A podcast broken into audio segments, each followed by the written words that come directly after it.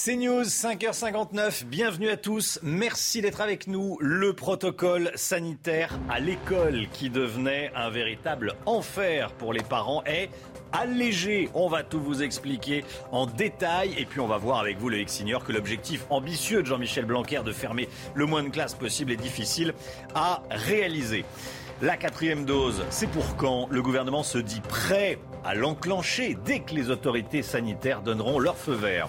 Ce n'est pas un raz-de-marée, mais il y a de plus en plus de primo-vaccinés dans les centres de vaccination. On leur a demandé pourquoi ils s'étaient décidés à finalement accepter le vaccin. Des tirs et des morts dans la capitale kazakhstanaise. Moscou tente de ramener le calme, tout pour bien comprendre avec Harold Iman. Et puis Bordeaux-Marseille a huis clos ce soir pour cause de Covid. Le championnat de Ligue 1 est de plus en plus perturbé par le virus. À peine mis en place, le nouveau protocole sanitaire dans les écoles est donc déjà assoupli. Pour beaucoup de Français, il était littéralement ingérable, Anthony. Oui, avec euh, des enfants testés presque tous les jours, des parents sous pression, des professeurs euh, qui font garderie depuis le début de la semaine. Il fait euh, littéralement vivre un enfer à tout le monde. Résultat, les règles changent ce matin. Un email a été envoyé dans la soirée aux établissements. On voit tout ça avec Vincent Fandège. Terminer les trois tests en cinq jours pour les élèves après chaque cas de Covid. Si un enfant est testé positif, les élèves de la même classe sont déclarés cas contact. Ils doivent alors réaliser un test PCR ou antigénique le jour même. Pour retourner en classe, ils sont ensuite contraints de présenter la preuve d'un autotest négatif deux jours, puis quatre jours plus tard. Ce protocole est maintenant valable pendant une semaine et non pas à chaque fois qu'un élève s'avère être positif. Si après sept jours, un autre enfant contracte le virus, l'opération recommence. L'ancien protocole pouvait créer très facilement une sorte de boucle, c'est-à-dire que euh, on faisait un test euh, à J0, puis des autotests à J plus 2, J plus 4, et s'il y avait un test positif à J plus 4, et bien paf, on recommençait un test, puis des tests à J plus 2, J plus 4, et s'il y avait un autre cas positif, et ben ça, ça repartait. Un allègement des règles à suivre, alors que cette semaine, près de 50 000 élèves ont été testés positifs. Plus de 9 000 classes sont fermées sur le territoire. Loïc Signor, l'objectif est ambitieux hein, du ministre de l'Éducation nationale, c'est fermer le moins de classes possible. Mais c'est compliqué sur le terrain hein, en pleine épidémie. Ah bah oui, absentéisme des profs à cause de la multiplication des cas, protocole intenable, morné hein, du coup pour les élèves, dévoilé à la dernière minute, on s'en souvient, à la veille de la, la, rentrée dans la presse, colère des parents et des syndicats, le zigzag permanent sur la stratégie à l'école met une nouvelle fois Jean-Michel Blanquer sous pression. Depuis deux ans, il est devenu le ministre des écoles ouvertes. Plus qu'une stratégie, un mantra, il en a même fait l'objet d'un essai publié à la rentrée en septembre chez Gallimard. Dans École ouverte, il se félicite que l'épidémie nous a, dit-il, obligés à retrouver le sens de l'école. D'interview en interview, Blanquer marque sa différence avec les partisans du tout sanitaire à commencer par son collègue, le ministre de la Santé, Olivier Véran, avec qui les relations sont pour le moins tendues. Jugé plot tout juste avant Noël, et alors que le variant Omicron euh, pointait le bout de son nez et que le ministre de la Santé mettait en avant les hospitalisations des enfants, voilà ce que disait Blanquer. Le milieu scolaire n'est pas un milieu de contamination particulière. Mais entre-temps, le variant s'est intensifié, le gouvernement a pris de nouvelles mesures et l'école, bien sûr, n'a pas été épargnée. Le ministre a alors pesé de tout son poids pour contrer ce qu'il appelle en privé les enfermistes. Report de la rentrée, pas question, alors que Véran et le Conseil scientifique étaient favorables, hors de question pour Blanquer, soutenu par le président de la République. Distanciel dans les collèges et les lycées, ça ne marche pas, peste-t-il dès que l'idée revient sur la table. Résultat, un protocole ingérable, aujourd'hui euh, mis euh, en sourdine, assoupli au terme d'une semaine de quoi coûteux pour le ministre. Finalement, pas mécontent de cet ajustement, Blanquer a joué à qui perd gagne. Merci Loïc. Jean-Michel Blanquer, invité de Laurence Ferrari ce matin à 8h15 dans la matinale. Soyez là, les chiffres du Covid, le nombre de contaminations se maintient à un niveau très élevé. Les hospitalisations augmentent toujours, hein, Anthony. Oui, regardez les chiffres. Hier, 261 481 nouveaux cas ont été enregistrés. Plus de 21 000 malades sont toujours admis à l'hôpital, dont 3 759 en soins critiques. Devrons-nous bientôt recevoir une quatrième dose pour compléter notre schéma vaccinal? Le Premier ministre ouvre clairement la voie. Dès que les autorités sanitaires auront dit oui, nous irons vers la quatrième dose, hein, explique Jean Castex. Jean Castex qui dit suivre à la, à la, loupe ce qui se passe ailleurs, comme en Israël, où la quatrième dose a été ouverte aux plus de 60 ans. Alors justement, que sait-on de son efficacité? Toutes les explications avec Alexis Vallée. La quatrième dose, le prochain objectif du gouvernement pour faire face à la cinquième vague. Mais le projet convainc-il Totalement pour, tant qu'on peut continuer à vivre euh, normalement. Je vois pas pourquoi ça choque autant là, alors qu'on le fait habituellement pour, euh, pour d'autres virus. Je le dis haut et fort, on est clairement des cobayes. Pour Daniel Simeka, ce n'est pas la priorité. Je crois que l'urgence aujourd'hui, c'est surtout de s'occuper de ce qui se passe en réanimation pendant le mois de janvier hein, et de, de, juguler la, la, la, vague. Hein. Euh, quatrième dose, ça me paraît un petit peu prématuré pour l'envisager. Israël, pionnier dans la vaccination anti-Covid, a dévoilé les premiers résultats d'une étude sur la quatrième dose destinée aux plus de 60 ans et aux soignants. Elle multiplierait par 5 les anticorps et protégerait contre les complications graves. Mais l'immunologue israélien Cyril Cohen reconnaît qu'il reste de nombreuses interrogations sur son efficacité. Aujourd'hui, nous n'avons pas encore toutes les données. Je veux dire, euh, les gens viennent de commencer à être vaccinés seulement cette semaine. La sûreté à court terme semble ressembler à ce qu'on avait vu avec la troisième dose. Une quatrième dose n'est donc pas à exclure en France. Le Premier ministre attend l'aval des autorités sanitaires françaises avant de proposer cette nouvelle injection. En deux jours, 120 000 primo-injections de vaccins contre la Covid ont été réalisées, dont, 66 000 en 24 heures, du jamais vu depuis le 1er octobre dernier. Des vaccinations réalisées dans la foulée des propos chocs d'Emmanuel Macron qui disait vouloir emmerder les non-vaccinés. Hein. Les propos euh, du chef de l'État en ont certainement convaincu beaucoup, tout comme euh, l'arrivée prochaine du pass vaccinal. Qui sont ces Français euh, qui ont décidé de sauter le pas? Quelles sont leurs motivations? Élément de réponse avec Sybille Delettre. On va aller dans la pièce à côté, comme ça je Si Michael va à la pharmacie aujourd'hui, c'est parce qu'il a décidé de franchir le cap. bras gauche ou bras droit Et de se faire vacciner. Alors, j'y vais, je pique. Hein. Une décision qu'il a fini par prendre, influencée par sa famille. J'ai rien senti. Je l'ai fait juste pour ma maman. Voilà, voilà. Elle m'a dit va te faire vacciner. J'y suis, je suis venu hier, toc, rendez-vous, toc. Comme lui, ils sont de plus en plus nombreux à se décider. 66 000 primo-vaccinations ont été recensées ces derniers jours. Un nouvel élan constaté depuis que les discussions sur le pass vaccinal ont commencé à l'Assemblée. Ils ne peuvent plus aller dans les restaurants. Les tests, c'est quand même 25 euros et un centime euh, le test antigénique. Donc ça fait des frais aussi. Mais c'est vraiment le fait de ne plus pouvoir euh, sortir dans les restaurants, euh, etc., qui font qu'ils passent le pas. Environ 5 millions de Français ne sont pas encore vaccinés, dont environ 1 million considérés comme population à risque. C'est le plus gros cluster détecté jusque-là dans une prison, celui de la maison d'arrêt de Villepinte. L'établissement compte 179 cas positifs à la Covid, évidemment, euh, sur près d'un millier de détenus, Anthony. Hein. des détenus qui ont été euh, ainsi confinés dans deux ailes de deux bâtiments différents. Les activités collectives ont bien sûr été euh, suspendues. Des combinaisons intégrales et des masques FFP2 ont été distribués aux surveillants. C'est le cinquième vaccin contre la Covid approuvé par l'Union européenne et on en parle ce matin. Le vaccin des laboratoires Novavax. Les premières injections en France pourraient avoir lieu dès le début du mois de février, selon le ministère de la Santé. Hein. Un vaccin qui euh, n'utilise pas la même technologie que celle de l'ARN messager, contrairement à ceux de Pfizer et de Moderna. Le gouvernement n'attend plus que l'avis de la haute autorité de santé qui devrait être rendu dans les jours qui viennent. Ce vaccin vous inspire-t-il davantage? Comment fonctionne-t-il? On voit cela avec euh, Vincent Fandège. Ces seringues injecteront peut-être bientôt des doses de Novavax. Un vaccin anti-Covid dit plus classique que ceux de Pfizer et Moderna qui, eux, utilisent la technologie de l'ARN messager.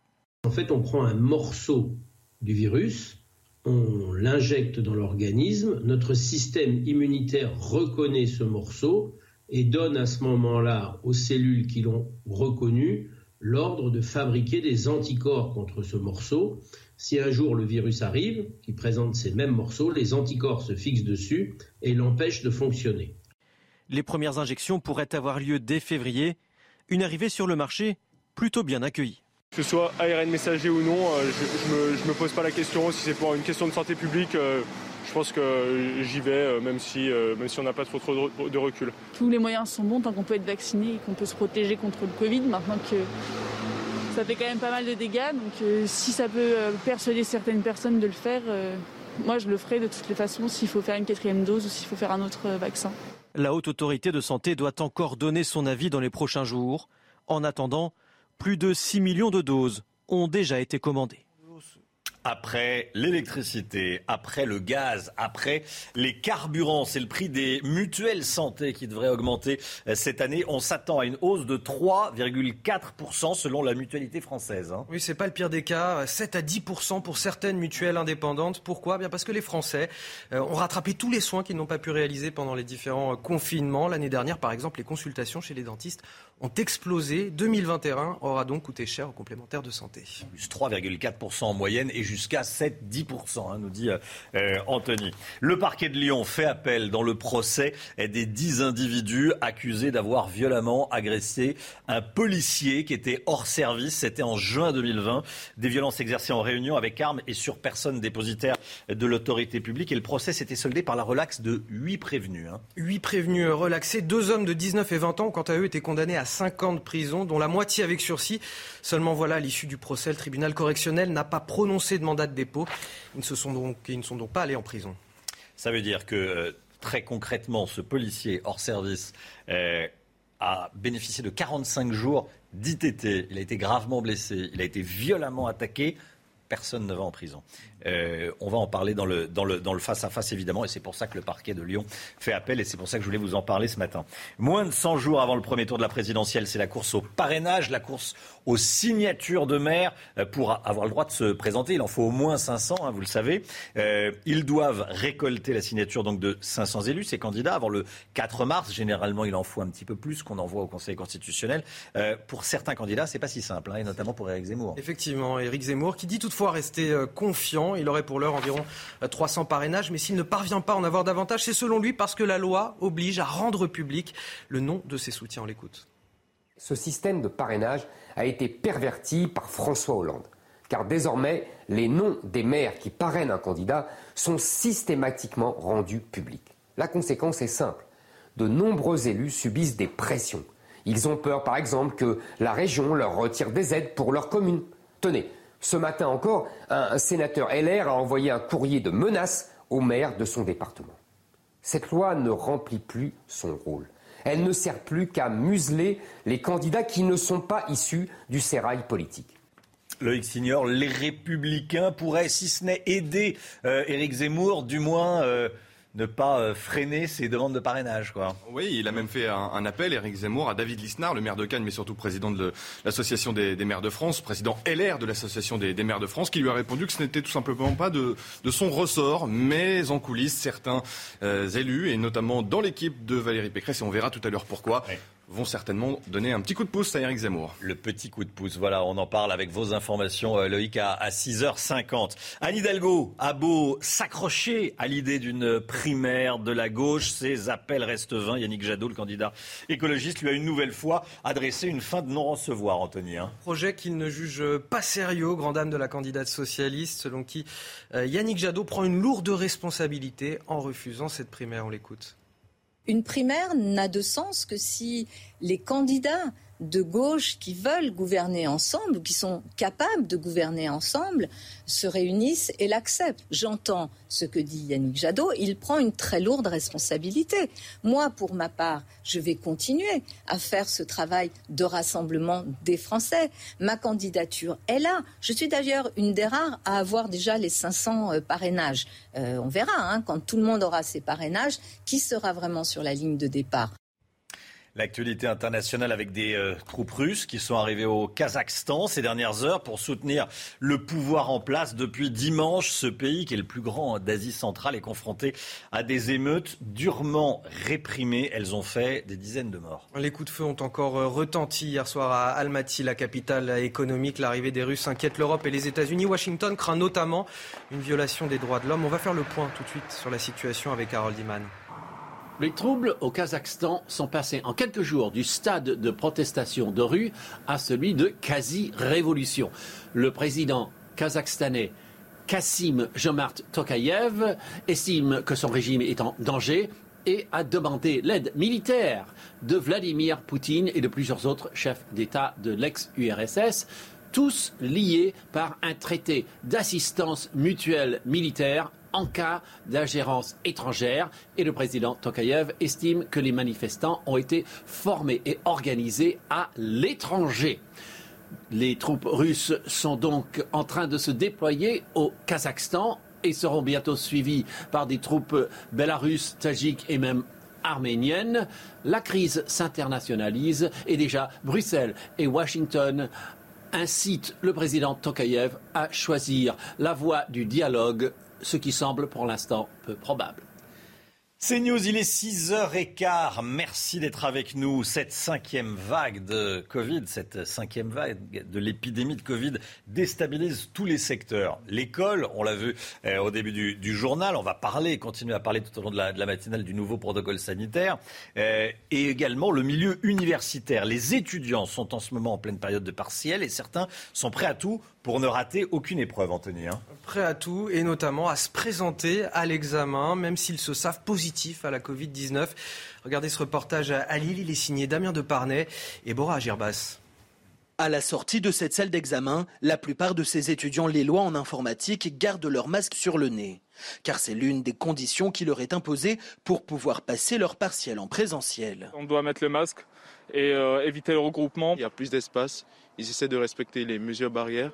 Déjà, dès qu'on entre en salle, euh, on a les, les gels pour les mains. Pour autant, aucun contrôle de passe sanitaire n'est effectué à l'entrée de la salle. Certains étudiants, même testés positifs, peuvent donc venir passer leur examen. J'ai été cas contact juste avant et je me suis fait tester, j'étais négatif, mais je partais dans l'optique que même si j'étais positif, je serais venu en fait. C'est un peu important ce genre d'épreuve partielle euh, à la fin du semestre. Une situation confirmée par cette étudiante en sciences politiques qui a passé un examen cette semaine. Il y a des gens qui euh, soit avaient euh, été conscients qu'ils avaient le Covid, soit étaient cas contact, donc pouvaient potentiellement l'avoir et se sont présentés puisque euh, il nous avait dit que si on n'y allait pas, on devait aller au rattrapage au mois de juin. Donc ça nous fait quand même euh, aller jusqu'au mois de juin, alors qu'on choisit pas forcément, euh, on choisit pas d'avoir le Covid. Grâce à la mobilisation de plusieurs associations étudiantes, des séances de rattrapage auront également lieu en février dans certaines facultés.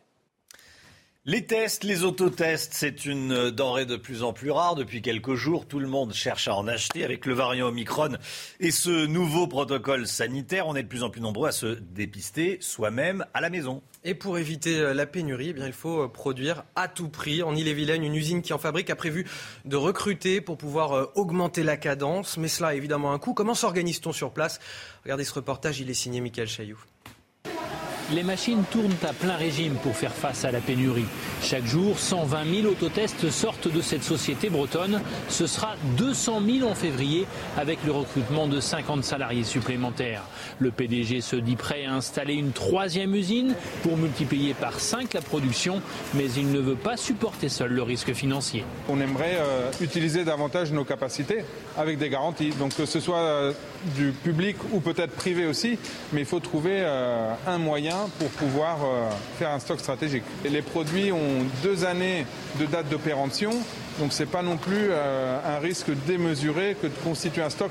La société en appelle donc à l'État ou à des réseaux de pharmaciens pour investir dans ce stock stratégique et éviter toute pénurie future.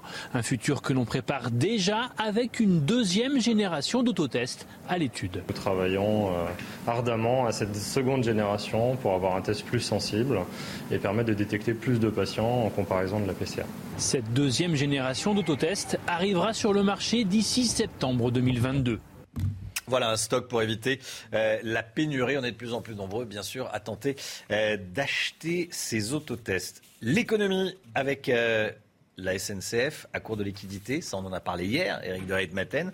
Là maintenant, c'est la compagnie Air France qui a besoin de l'aide de l'État. Eric, Air France, Eric hmm. de Ritmaten, Air France a, besoin euh, de l'aide de l'État et appelle au secours. Hein. Oui, là on pourrait dire qu'elle a besoin de stocks de milliards. Hein, Vraiment, c'est. Alors d'abord, la crise bah, a accentué les difficultés. Euh, il faudrait tout de suite 1 à 2 milliards d'euros, a dit la direction générale, 1 à 2 milliards pour vraiment permettre à Air France de garder la tête hors de l'eau. Ça, c'est la première chose. Et ensuite, il faudrait 4 à 5 milliards pour que l'entreprise redécolle et évite la catastrophe. Hein, parce que là, il y a vraiment besoin de beaucoup d'argent. Euh, alors le, problème, c'est que l'État, bien sûr, on pourrait se dire, il peut monter au créneau, il peut donner de l'argent, mais il ne peut pas. Parce qu'aujourd'hui, euh, l'État possède 28% du capital d'Air France. Et au-dessus de 30%, stop, il faut s'arrêter, sinon ça revient à faire une OPA et Air France serait nationalisée. C'est pour ça que c'est un vrai problème aujourd'hui pour la compagnie nationale. Et quand on regarde les chiffres, Air France aujourd'hui a reçu 14 milliards d'aides de la part de l'État. C'est presque 5 fois sa valeur. Je regardais hier soir en bourse, la valeur capitalisée d'Air France, c'est 2 milliards 5 précisément. 2 milliards 5, vous imaginez. Alors qu'est-ce qui va se passer? Eh bien, il faudrait demander aux actionnaires actuels que sont China Airlines, Delta Airlines l'américain ou l'État néerlandais de mettre de l'argent, mais ils ne le font pas, ils ne le veulent pas. Là, c'est point d'interrogation. Donc la situation est bloquée. En plus, l'Europe réclame à Air France le remboursement intégral de sa dette pour que l'entreprise redevienne une concurrente comme une autre on est bloqué. Ça ressemble un peu à l'Italia, vous savez, qui a été euh, complètement restructuré. L'État a renationalisé à l'Italia, a dû changer le nom, c'est devenu ITA. On en est là. Donc c'est vrai que les jours à venir ne sont pas faciles, y compris d'ailleurs pour les employés, parce que s'il y a un cours de vis, ça risque d'être euh, très difficile pour l'emploi et puis pour les pertes de créneaux d'Air France. Enfin, en tout cas, la restructuration sera à l'ordre du jour. C'est News, il est 6h20. Merci de nous avoir choisis pour démarrer cette journée. On est avec Anthony Favali, on est avec Loïc Signor, on est avec Eric de Ritmaten, avec Alexandra Blanc. Euh, évidemment, il va y avoir de la neige à l'est. On l'attend, la neige en pleine à l'est. Euh, tous les détails avec Alexandra dans, un instant. Euh, et puis, on va vous parler surtout de ce nouveau protocole sanitaire à l'école. Soyez là à 6h30. On sera avec Vincent Fandèche qui va tout nous expliquer. Il y a un nouveau protocole à l'école. Un nouveau, nouveau protocole. puisque ça commençait à devenir un véritable enfer pour les famille. Notez également que Jean-Michel Blanquer, le ministre de l'Éducation, sera à 8h15, l'invité de Laurence Ferrari. A tout de suite. Rendez-vous avec Pascal Pro dans l'heure des pros, du lundi au vendredi de 9h à 10h30. 6h25, le sport et du foot avec le Covid qui touche de plein fouet la Ligue 1, Anthony. à cause de nombreuses contaminations, le match Lille-Lorient a été reporté euh, hier. Euh, plus que 8 matchs à jouer ce week-end, en tout cas pour l'instant. 3 a demandé hier euh, le report de son match contre Montpellier à cause de cas positifs. Des cas positifs aussi dans l'équipe de Bordeaux. Pas de report en revanche du match prévu ce soir contre Marseille à 21h. Il se déroulera à huis clos.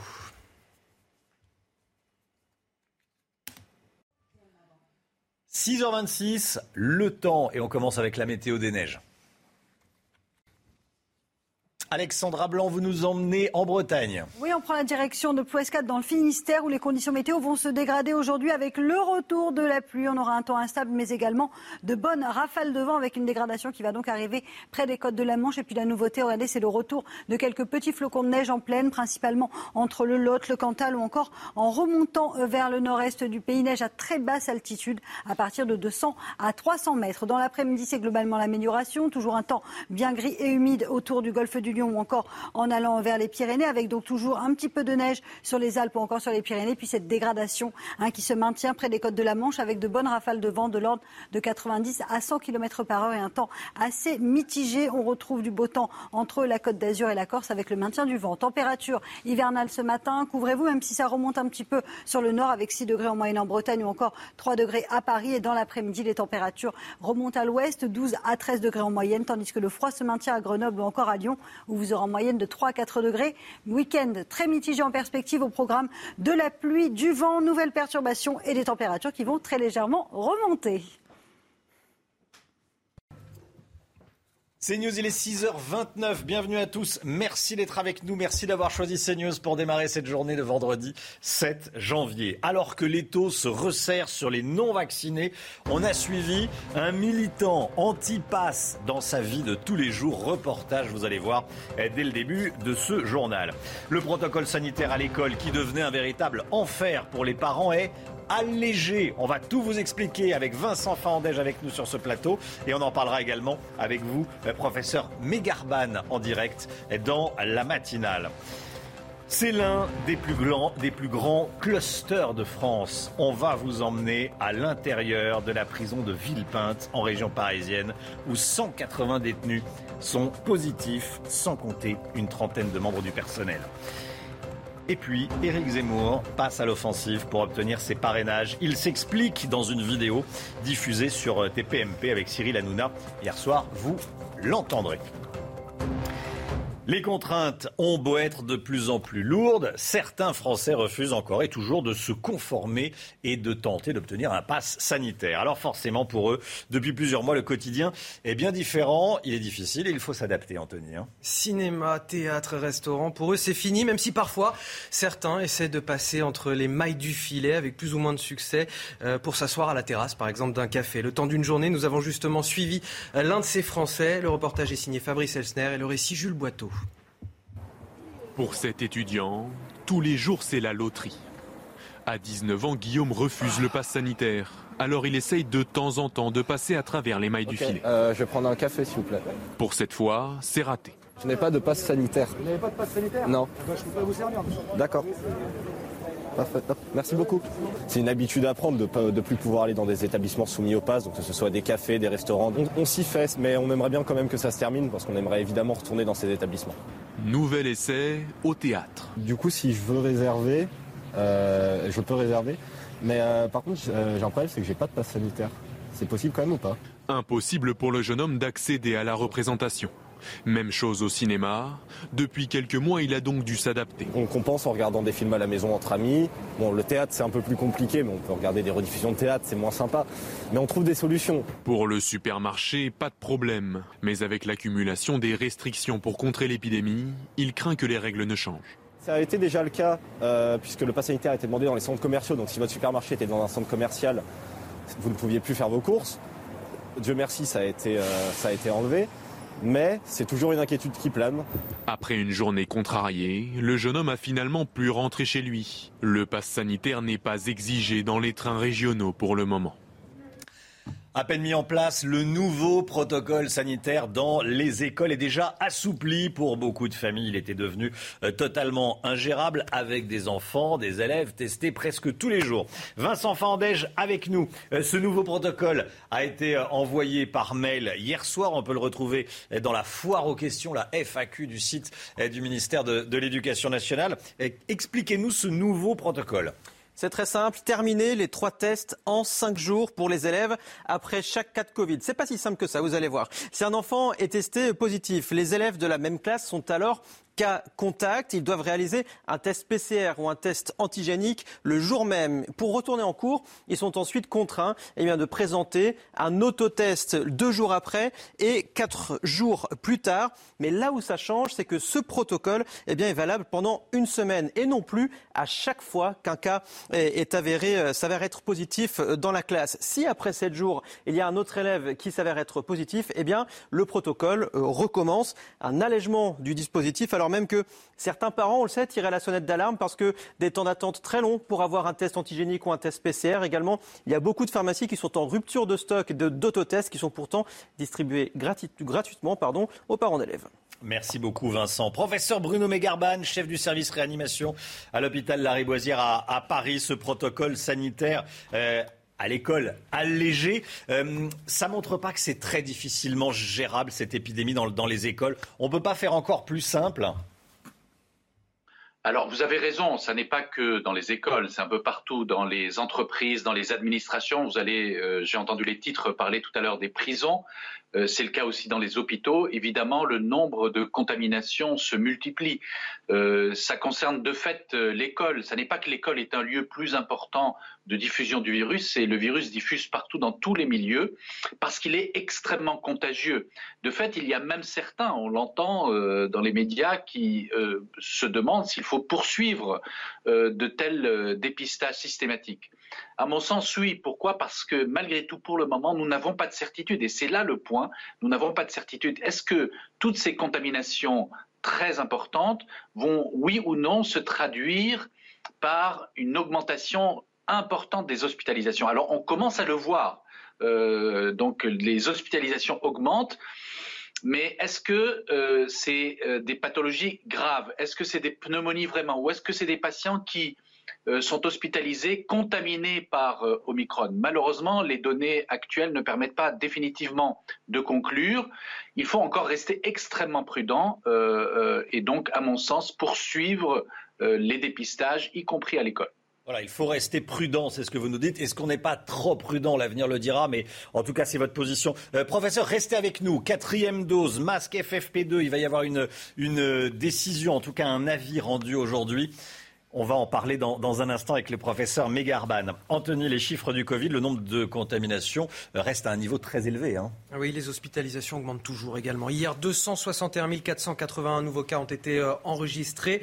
Plus de 21 000 malades sont toujours admis à l'hôpital, dont 3 759 en soins critiques, comme vous le voyez. Voilà, et à propos du protocole euh, sanitaire, notez que Jean-Michel Blanquer, hein, protocole sanitaire à l'école, Jean-Michel Blanquer, ministre de l'Éducation nationale, a choisi 8h15, euh, l'interview, a choisi Laurence Ferrari pour parler euh, ce matin le ministre de l'Éducation nationale, invité de la matinale avec Laurence, 8h15. C'est le plus gros cluster détecté jusque-là dans une prison, le cluster de la maison d'arrêt de Villepinte, Anthony. Hein. L'établissement compte 179 cas positifs à, la Covid-19 sur près d'un millier de détenus, des détenus qui ont ainsi été confinés dans deux ailes de deux bâtiments différents. Les activités euh, collectives ont été évidemment suspendues, des combinaisons intégrales et des masques FFP2 ont été distribués aux surveillants. Le récit signé Jules Boiteau. C'est vêtu d'une combinaison intégrale que Mathéus sert les repas de ses codétenus. Les portes des cellules sont ouvertes les unes après les autres pour éviter les contacts. Euh, début, comme euh, le directeur a dit, un peu drôle quand même, mais à force on s'habitue et on sait que c'est pour euh, le mieux des autres aussi de se protéger. Hier, l'établissement recensait 179 cas positifs parmi les détenus, contre seulement deux il y a 15 jours. Le personnel est également touché. Pour le moment, aucun cas grave n'est à signaler, mais dans cette prison qui accueille 984 détenus pour moins de 600 places, difficile d'isoler les malades.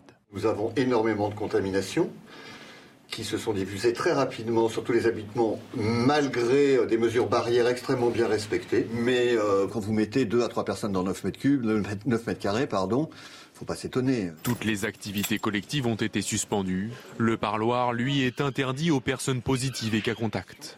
Une situation pas toujours facile à faire accepter. Supprimer euh, les moments de, sociabilisation, supprimer les contacts avec la famille, c'est ce qu'il y a de plus difficile pour la population pénale et c'est pourquoi nous sommes particulièrement vigilants euh, à leur prise en charge, au, comportement, euh, aux difficultés qu'elles peuvent rencontrer pour essayer de les solutionner rapidement. Dans la prison de Villepinte, le taux de vaccination est largement inférieur au niveau de la population générale. C'est l'une des conséquences du projet de loi instaurant le pass vaccinal. Les sanctions vont être durcies à l'égard des fraudeurs. Hein. Il faut dire que le, ministre de le ministère de l'Intérieur a déjà recensé près de 200 000 faux passes sanitaires. Et il ne s'agit que des fraudes détectées. Elles sont en réalité bien plus nombreuses. Les contrevenants pourront néanmoins éviter l'allemande si et seulement s'ils acceptent de se faire vacciner. Tous les détails avec Mario Bazac. Présenter un pass sanitaire appartenant à quelqu'un d'autre ou prêter le sien pourrait bientôt coûter très cher. 1000 euros d'amende contre 135 actuellement. Les détenteurs d'un faux pass sanitaire, eux, risqueront jusqu'à 5 ans d'emprisonnement et 75 000 euros d'amende, soit la même peine que celle applicable aux receleurs et faussaires, ceux qui vendent ou fabriquent des faux passes. Des sanctions plus sévères, mais en parallèle, le texte prévoit d'appliquer une tolérance pour les repentis, ceux qui souhaitent désormais se faire vacciner après avoir acheté un faux pass auront 30 jours après la promulgation de la loi pour se faire injecter une première dose sans risque de poursuite. Ceux déjà inquiétés par la justice pourront aussi faire valoir leur droit au remords. Les poursuites seront abandonnées après la première dose. La politique, moins de 100 jours avant le premier tour de la présidentielle, c'est la course au parrainage pour les candidats. Ils doivent récolter la signature de 500 élus avant le 4 mars prochain. Le premier tour de la présidentielle, c'est le 10 avril. Hein. Notez le second tour le 24. Euh, pour certains de ces candidats, ce n'est pas si simple. Parmi ces candidats qui ont euh, des difficultés à récolter ces 500 signatures, vous le voyez derrière moi, il y a Éric Zemmour. Hein. Éric Zemmour qui toutefois dit euh, rester confiant. Il aurait pour l'heure environ 300 parrainages. Mais s'il ne parvient pas à en avoir davantage, c'est selon lui parce que la loi oblige à rendre public les noms de ses soutiens. On l'écoute. Le système de parrainage a été perverti par François Hollande. Car désormais, les noms des maires qui parrainent un candidat sont systématiquement rendus publics. La conséquence est simple. De nombreux élus subissent des pressions. Ils ont peur, par exemple, que la région leur retire des aides pour leur commune.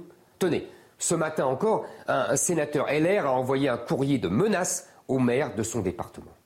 Cette loi ne remplit plus son rôle. Elle ne sert plus qu'à museler les candidats qui ne sont pas issus du sérail politique. Voilà, et Loïc Signor, vous avez les informations édito politiques euh, à 6h50 dans une dizaine de minutes. Euh, notez que le parquet de Lyon fait appel dans le procès des 10 individus accusés d'avoir violemment agressé un policier en juin 2020. Des violences exercées en réunion avec armes sur personne dépositaire de l'autorité publique. Le procès s'était soldé, euh, et on, l'a su cette semaine, par la relaxe de 8 prévenus, alors que la victime, le policier qui était hors service, a bénéficié de 45 jours d'ITT. Anthony. Hein. Et deux hommes de 19 et 20 ans, quant à eux, étaient condamnés à, à 5 ans de prison, euh, dont la moitié avec sursis. Seulement voilà, à l'issue du procès, le tribunal correctionnel n'a pas prononcé de mandat de dépôt, ce qui fait que ces deux hommes ne sont pas allés en prison. Voilà, euh, un policier hors service euh, qui bénéficie de 45 jours d'ITT et personne ne va en prison. On va en parler dans le, dans le face à face. Restez bien avec nous. On sera notamment avec un sénateur de la majorité LREM et puis avec Olivier euh, D'Artigol. Professeur Bruno Mégarban, rebonjour. Euh, vous êtes avec nous. On s'installe un petit peu. Beaucoup de questions évidemment sur l'épidémie de, Covid. Les questions, j'essaye de poser les questions qu'on se pose tous. Euh, plus de 260 000 cas de Covid ces dernières 24 heures en France. Déjà, où est-ce qu'on en est de l'épidémie? Est-ce que vous voyez le pic approcher? Écoutez, pour le moment, l'épidémie progresse avec euh, une euh, vitesse euh, quasiment identique et constante. Donc, nous ne sommes pas encore à un ralentissement de, la progression des contaminations. À nouveau, nous parlons des contaminations. Alors, si on regarde ce qui s'est passé en Afrique du Sud, eh bien, on voit qu'il y a un mois entre la détection des premiers cas et le pic euh, des contaminations par Omicron. Donc on pourrait peut-être imaginer que euh, on puisse avoir un ralentissement des contaminations à partir de la mi-janvier. On pense évidemment avec ce nombre aussi important et fulgurant de contaminations, au bout d'un moment, eh les chaînes de contamination vont euh, s'estomper car la totalité des personnes qui interagissent entre elles auront été contaminées. Professeur, Omicron est moins dangereux, c'est ce qu'on entend. Vous, nous disiez au début euh, de l'émission euh, qu'il y avait quelques doutes, mais c'est ce qu'on entend, hein, est moins dangereux. Quand on est contaminé, est-ce que vous pouvez nous rappeler les symptômes? Ça m'a vraiment pas l'air très virulent. On parle de, centaines de milliers de, cas, mais euh, peu de cas virulents. Alors, vous avez raison, non, je, je, confirme parfaitement que Omicron est bien moins virulent que les autres variants, notamment le variant Delta. Hmm. Ce, sur lequel j'ai mis encore un doute, c'est est-ce que, en raison du nombre massif de contaminations, on va avoir une réelle augmentation des hospitalisations pour des pneumonies, car c'est là le problème, et pas des hospitalisations de personnes qui euh, viendraient pour d'autres causes et qui sont porteurs du variant Omicron, car vous le savez aujourd'hui, les données malheureusement ne séparent pas euh, ces deux types de patients. Et donc, il est tout à fait normal de voir augmenter les admissions à l'hôpital parce qu'un certain nombre de patients, et ça on le voit, sont admis porteurs du variant euh, Omicron alors qu'ils viennent pour d'autres raisons que la Covid-19. Alors, les symptômes, effectivement, dans la très grande majorité des cas, bah, le, patient est asymptomatique. Et lorsqu'il présente des symptômes, eh bien, ce sont des symptômes de grippe de type grippaux, c'est-à-dire fatigue, euh, fièvre, euh, avec des signes euh, d'atteinte nasopharyngée, c'est-à-dire en fait le nez qui coule, une douleur importante de type angine dans la gorge, la gorge qui gratte.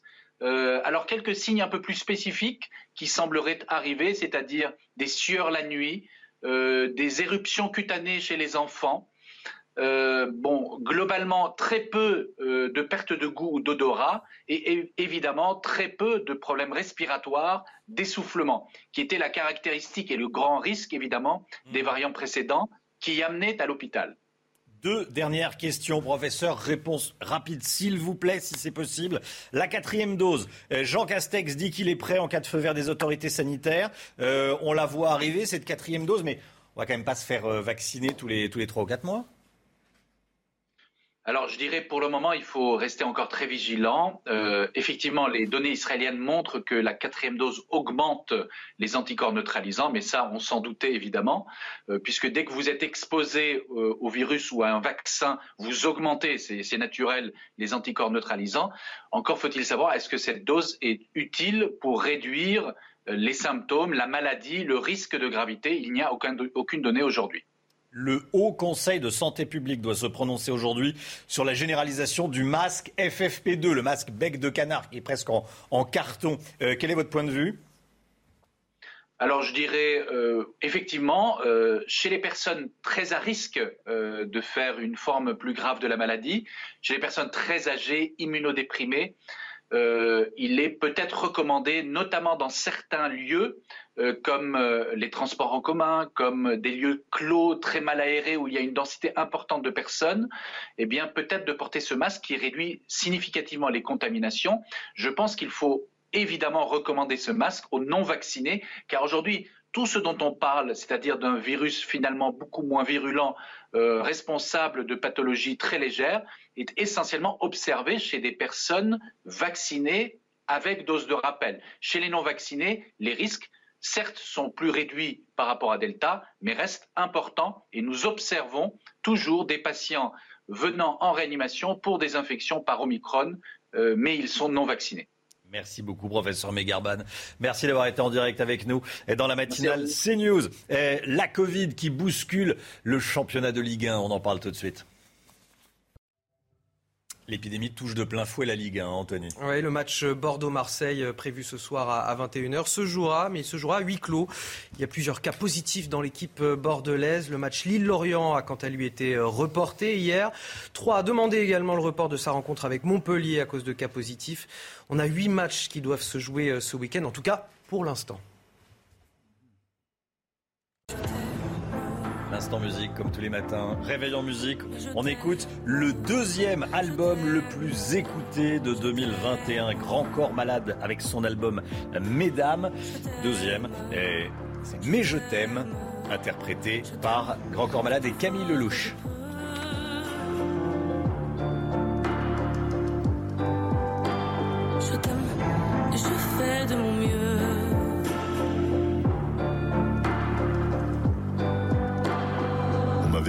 Tu vas voir, l'amour c'est un grand feu. Ça crépite, ça illumine, ça brille, ça réchauffe, ça pique les yeux. Ça envoie des centaines de lucioles tout là-haut, au firmament. Ça s'allume d'un coup, et ça éclaire le monde et la vie différemment. Nous on a craqué l'allumette pour l'étincelle de nos débuts. On a alimenté ce foyer de tous nos excès, de nos abus. On s'est aimé plus que tout, seul au monde dans notre bulle. Ces flammes nous ont rendus fous. On a oublié qu'au final, le feu. C'est News, il est 6h48. Restez bien avec nous. Éric Zemmour lance un appel pour que les maires le parrainent, qu'il obtienne ces 500 signatures. X Senior, vous avez des informations eh, édito politiques dans un instant. Et puis, euh, dès le début du journal de 7h, on vous dira tout sur le nouveau, nouveau protocole sanitaire à l'école. Il est allégé. C'était devenu un véritable enfer dans les familles. Vous savez de quoi je parle euh, si vous avez des, des enfants scolarisés. Restez bien avec nous sur CNews. À tout de suite. Rendez-vous avec Jean-Marc Morandini dans Morandini Live du lundi au vendredi de 10h30 à midi. C'est News, il est 6h54. Bienvenue à tous. Merci d'être avec nous.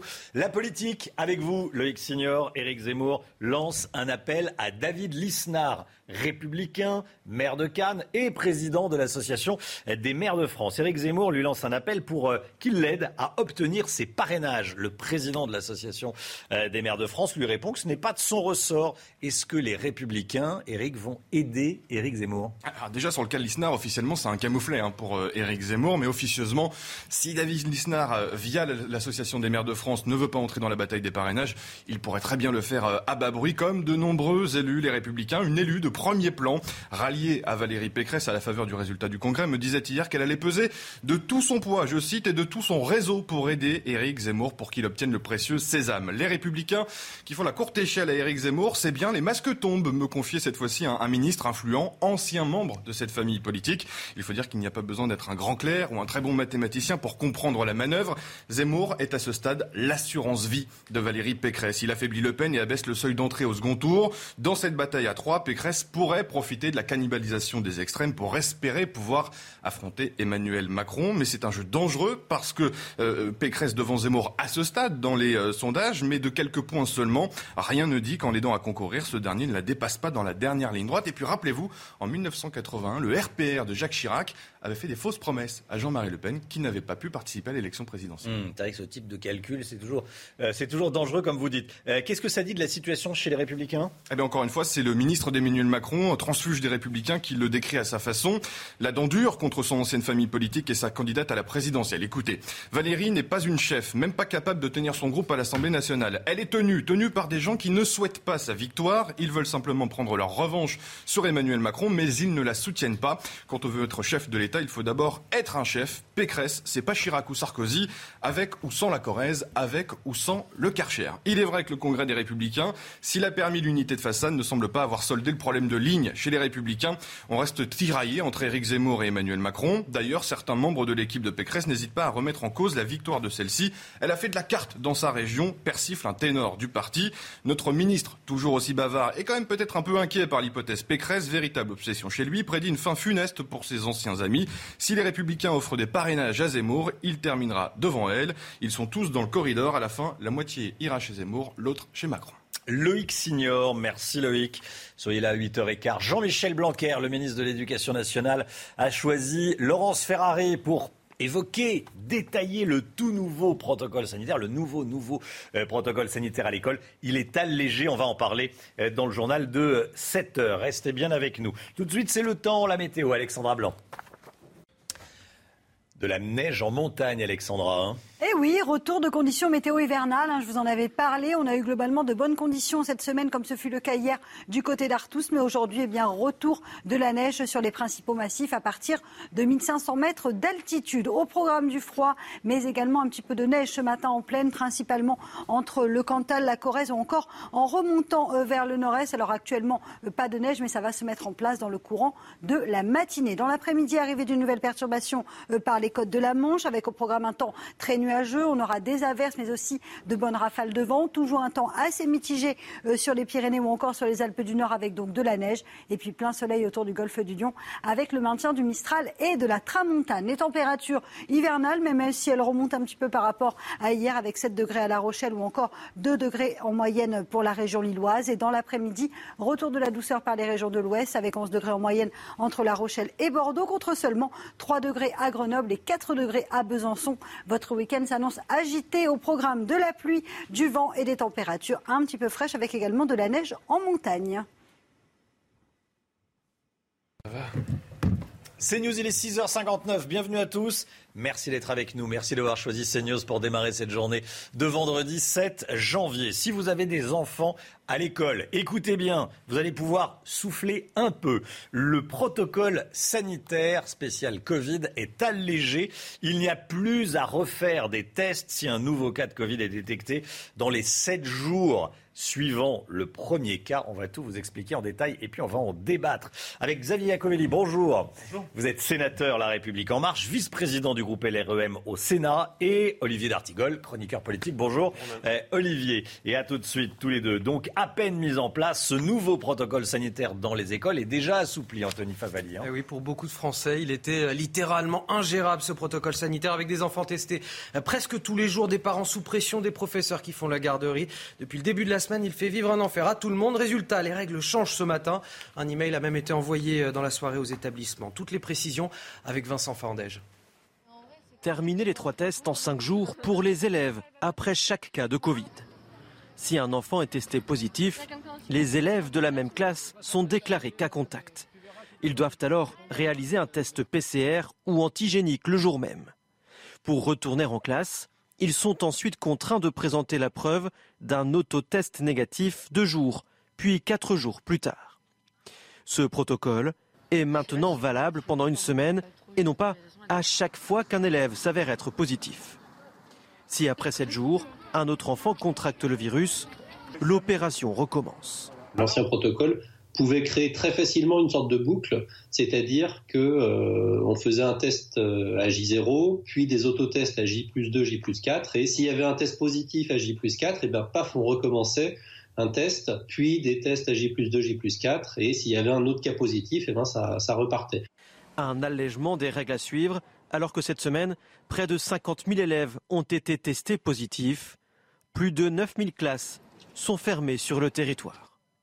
Voilà, et puis je vous rappelle, Jean-Michel Blanquer, ministre de l'Éducation nationale sur CNews à 8h15 avec Laurence Ferrari. Les chiffres du Covid, le nombre de contaminations se maintient à un niveau très élevé. Les hospitalisations augmentent également. Hein. Regardez ces chiffres. Hier, 261 481 nouveaux cas ont été euh, enregistrés.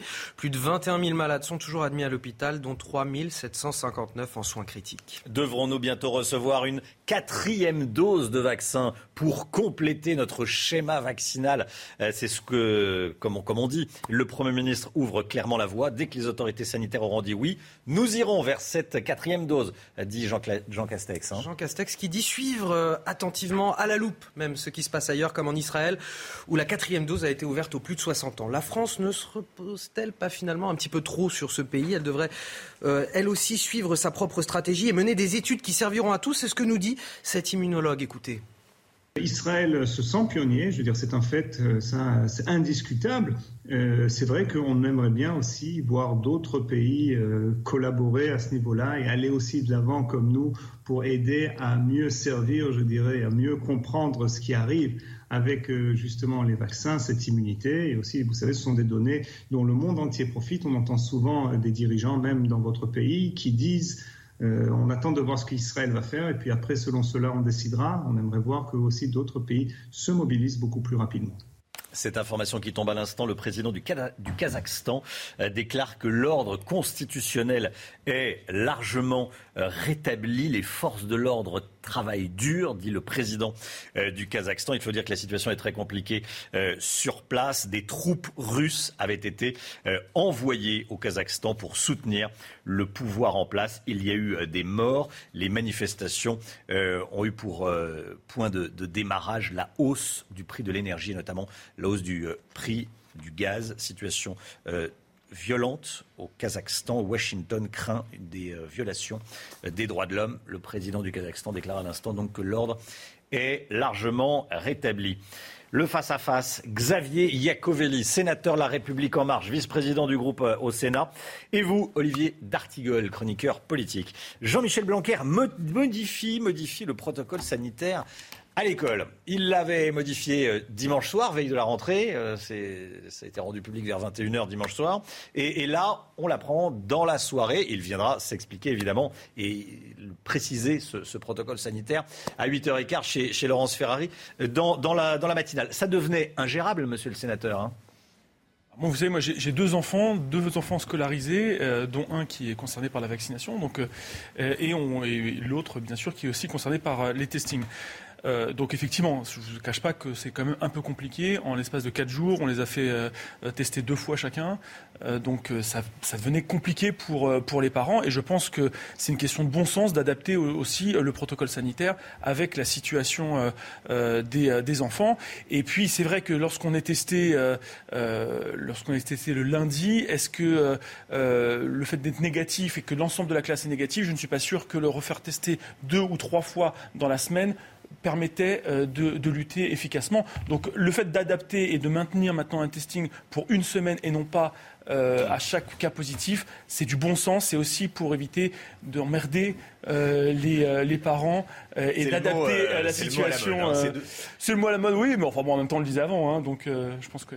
Olivier D'Artigol il serait intéressant de suivre les, les annonces de Jean-Michel Blanquer.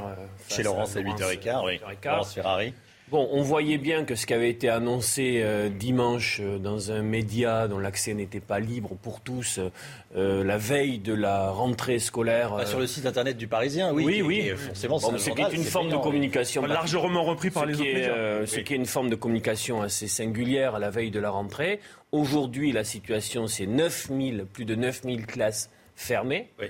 Moi, j'ai eu beaucoup de témoignages d'amis, de, de, directeurs d'école, de parents d'élèves me disant Olivier, c'est infernal. c'est-à-dire on va de, de, test en test. Les, on parle peu, mais les enfants sont oppressés par un très grand nombre d'entre eux par cette situation-là. Euh, et donc, j'espère que les choses seront, seront revisitées, mmh. réévaluées, parce que là, pour le coup, ça ne passait pas. On savait à peu près avec la circulation du variant aujourd'hui en milieu scolaire que ça ne pouvait pas passer.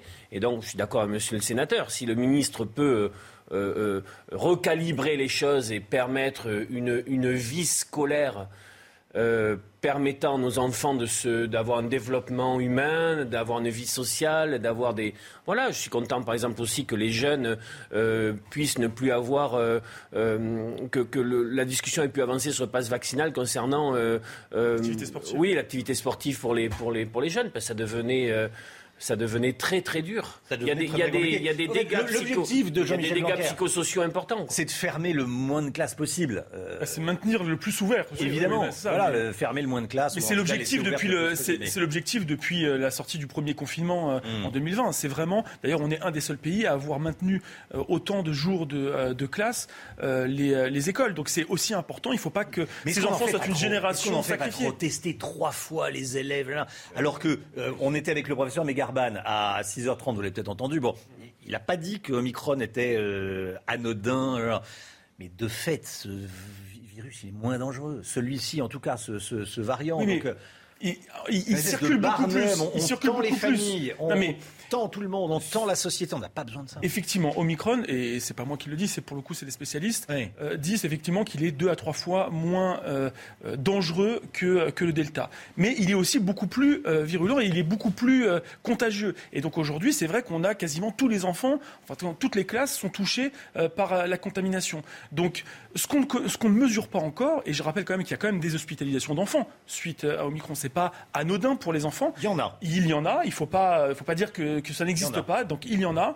Euh, et donc, euh, ce que... je vais vous dire exactement, euh, il y en a trois. Il y a 300 voilà. petits de moins de 10 ans qui sont hospitalisés, dont 60 en soins critiques. Voilà. C'est quand même pas anodin. Dans, dans, notre pays. Et donc, il faut faire attention à ça. Et donc, ça, ça, ça circule J'ajoute certains qui sont rentrés pour autre chose et qui ont contracté le Covid à l'hôpital aussi. Voilà. Peut-être, mais du coup, qui restent dus mmh. aux, complications du Covid. Donc, je pense qu'il faut continuer à, à, tester parce que... et puis, moi, ce qui, moi, ce qui m'inquiète aussi, c'est les, les, séquelles et le Covid long, y compris pour les enfants. On ne mesure pas encore les séquelles que peuvent avoir des, des, détresses respiratoires ou en tout cas des, des contaminations sur les poumons des enfants. Ce qu'on souhaite, monsieur le, le sénateur, c'est qu'on puisse sortir un peu du temps court et du gouvernement par la peur et par les angoisses pour entrer dans un temps plus long, celui des pandémies à venir, hmm. mais euh, qu'il nous faudra euh, euh, anticiper, et notamment sur le milieu scolaire. Je pense que la Chambre à laquelle vous participez au Sénat peut être attentif à ça. On ne peut pas laisser les collectivités territoriales seules face à la nécessité des équipements, parfois la nécessité de réfléchir l'immobilier scolaire. Il y a des salles, par exemple, qu'on ne peut pas aérer parce que c'est l'histoire euh, des fois de, de, la manière dont tout ça a été construit, dont tout ça a été réfléchi. Donc peut-être qu'il va falloir se projeter pour réfléchir l'ère des pandémies à venir savoir comment on peut les anticiper, y compris dans le milieu scolaire. Il y a des inégalités aujourd'hui territoriales qui font que certains équipements sont équipés, d'autres ne le sont pas, sur les purificateurs d'air, etc. C'est toutes les limites de la décentralisation. C'est-à-dire que quand euh, on a des inégalités, la décentralisation, quand elle est synonyme d'inégalité territoriale, effectivement, c'est là où l'État doit reprendre la main. Et, et moi, je suis complètement d'accord, c'est valable pour la question scolaire, c'est valable sur les politiques sociales. Et moi, je suis partisan de la recentralisation de certaines politiques sociales. Donc, euh, je vais dans votre sens. Je voudrais euh, vous entendre également sur euh, cette actualité. Écoutez bien, le parquet de Lyon a décidé, a annoncé en tout cas hier soir, euh, qu'il faisait appel dans le procès de 10 individus accusés d'avoir violemment agressé un policier. C'était en juin 2020. Il est hors service, il rentre chez lui avec sa compagne, il est agressé par des racailles. Des violences exercées en réunion avec armes sur personne dépositaire de l'autorité publique. Le procès s'est soldé par la relaxe de huit prévenus. Deux hommes de 19 et 20 ans ont été condamnés à 5 ans de prison, dont la moitié avec sursis. Seulement voilà, à l'issue du procès, le tribunal n'a pas prononcé de mandat de dépôt, donc ces deux condamnés euh, ne sont pas allés en prison. Il n'y a pas eu de mandat de dépôt, ils ne sont pas allés en prison. Bon, euh, est-ce que c'est pas... Alors le policier a eu 45 jours d'ITT, hein, c'est pas rien. Euh, ils étaient à plusieurs sur lui, évidemment il s'attaque rarement seul. Est-ce que c'est pas le type même de décision qui ulcère tout le monde. Monsieur le sénateur, on en parlait euh, hors antenne, hein, on va pas se raconter, on se dit tout, on, Ah, en parlait hors antenne. Moi, je, je- effectivement, ça, ça ulcère tout le monde et les gens ne comprennent pas. Et d'ailleurs, c'est pour ça que le parquet, donc, pour le coup, ce qui dépend du gouvernement, parce que Hmm. je- c'est bien de le préciser de temps en temps, les juges sont indépendants, donc le jugement a été rendu de façon indépendante, mais le parquet a fait appel de cette décision. Donc remet l'affaire devant la remet, justice. remet le fait devant la justice parce qu'il estime que euh, ça ne va pas assez loin, que à la, fois le réquisitoire euh, sur les deux condamnés, effectivement, euh, là va dans le sens, puisque ça suit le, réquisitoire, mais que sur le mandat de dépôt qui n'existe pas et six des huit, prévenus qui ont été relaxés, effectivement, il y a appel du parquet estimant qu'il n'y a pas de sanctions suffisantes, voire pas du tout d'ailleurs, sur, sur ces prévenus. Donc je pense que c'est important que le parquet fasse appel. Ça ulcère effectivement euh, les Français parce qu'on a l'impression que la justice ne fait pas son travail. Mais moi, je trouve au contraire que là, elle le fait. Il y a le parquet qui fait appel et, euh, et ça montre aussi le soutien euh, du gouvernement et de la chancellerie euh, sur les forces de, de police. C'est quand même un, un policier hein, qui rentre chez lui hein, avec Oui. sa compagne. hein. Je rappelle que ce gouvernement a permis aussi de supprimer les remises de peine pour les détenteurs de l'autorité publique, ce qui était le cas jusqu'à maintenant. On a supprimé les remises de peine et, et on aggrave aussi les sanctions quand on touche aux représentants des forces de l'ordre. Olivier Oui, il faut dire que c'était, euh, on se souvient de l'affaire. Ça avait été une baston contre un homme euh, euh, devant chez lui, il me semble, un policier, avec certains prévenus disent qu'il méconnaissait son statut, je ne le crois pas, avec une forme de lâcheté, puisque c'est une attaque en meute contre un homme roué de coups. On sait très bien que dans ces cas-là, il faut à la fois une réponse judiciaire rapide, et que bien évidemment la décision de justice ne puisse pas après alimenter euh, un débat sur le laxisme. Ce qui demande aussi à ce qu'il y ait des moyens pour la police judiciaire pour mener à bout les enquêtes, pour permettre à la justice de faire bien son travail. Je suis d'accord avec ce qui a été dit euh, pour euh, deux prévenus. Les réquisitions du parquet ont été suivies. Pour huit autres, je disais ça ce matin, euh, la décision de justice a euh, indiqué qu'il n'y avait pas suffisamment d'éléments euh, réunis. Le parquet fait appel, heureusement, ce qui permettra de, de reconsidérer euh, euh, la réalité des faits. Parce que euh, Valérie Pécresse, sa petite phrase sur on ressort le, le, le karcher de la cave, est très commentée. Très bien, on peut couper, en, euh, couper en, les cheveux en quatre, savoir si elle a raison et elle a tort. Sauf que, au final, euh, le président de la République cherche à mettre le Covid au centre des discussions, au centre du débat politique. Mais ça, ça continue euh, tous les jours. J'étais avec un policier hier euh, en direct et vous pouvez. Et il y a aussi des décisions de justice qui sont fortes et fermes. euh, Tous les jours, il y a des tirs dans des cités. Tous les jours, il y a ces, il y a ces agressions.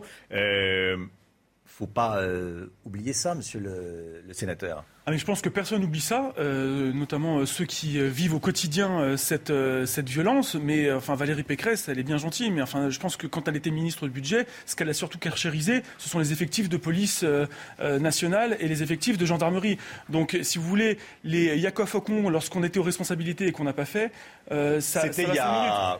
Oui, mais sauf qu'on subit aujourd'hui encore. il y a plus de 10 ans, là, vous mais- faites de l'histoire, là, vous faites pas, pas pas de plus de la 10 ans, ça fait actuelle. moins de 10 ans en l'occurrence, puisque euh, en l'occurrence, ça fait 10 ans qu'elle n'est plus euh, aux responsabilités, mais sauf qu'on subit les conséquences, puisque sous le gouvernement Hollande. Oui, mais sous le gouvernement Hollande, il y a eu une augmentation des effectifs. Et effectivement, sous ce gouvernement-là, sous Emmanuel Macron, il y a 10 000 postes supplémentaires qui ont été, euh, euh, qui ont été euh, euh, recrutés. Et je vous rappelle quand même que sous Valérie Pécresse, c'était 12 500 qu'elle a fait supprimer quand elle était ministre du Budget. Donc il y a aussi une réalité qu'il ne faut pas nier.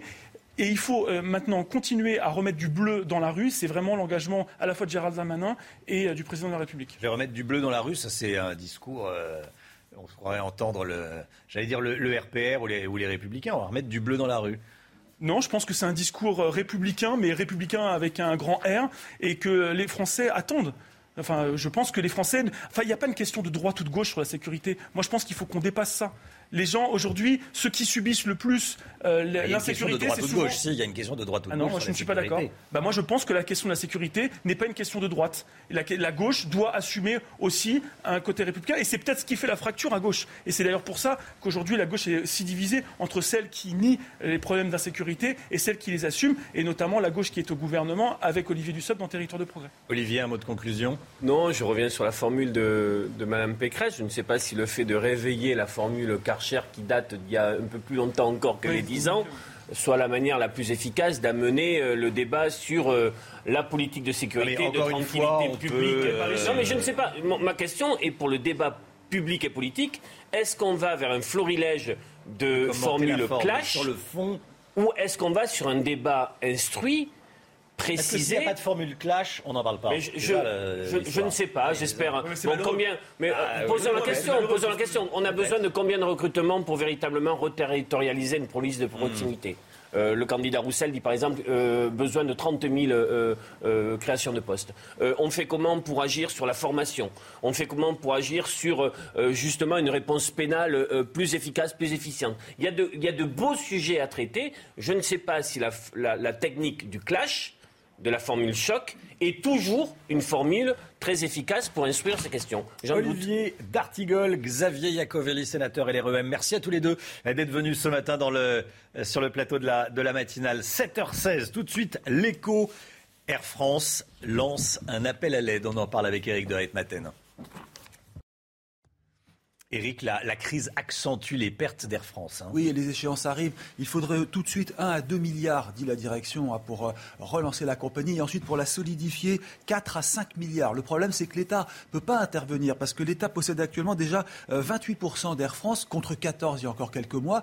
28%, c'est pas loin du seuil de 30%. À partir de 30, il faut une OPA. Et là, c'est la renationalisation complète d'Air France. Donc impossible, surtout qu'en plus, l'Europe réclame le remboursement intégral des dettes si l'entreprise doit voler comme avant et doit redevenir normale. Alors, c'est vrai que ça s'est jamais vu dans l'histoire euh, de la compagnie. hein.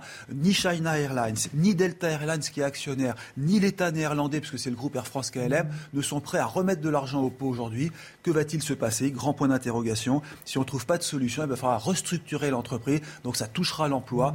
Et on risque de revivre le scénario euh, d'Air Italie, Air Italia, hein, qui s'appelle maintenant ITA. C'est l'État qui a intervenu en urgence pour sauver l'entreprise et personne derrière pour mettre de l'argent au Voilà la situation, résultat de la crise Covid, vraiment dramatique pour euh, les ailes françaises, comme on dit.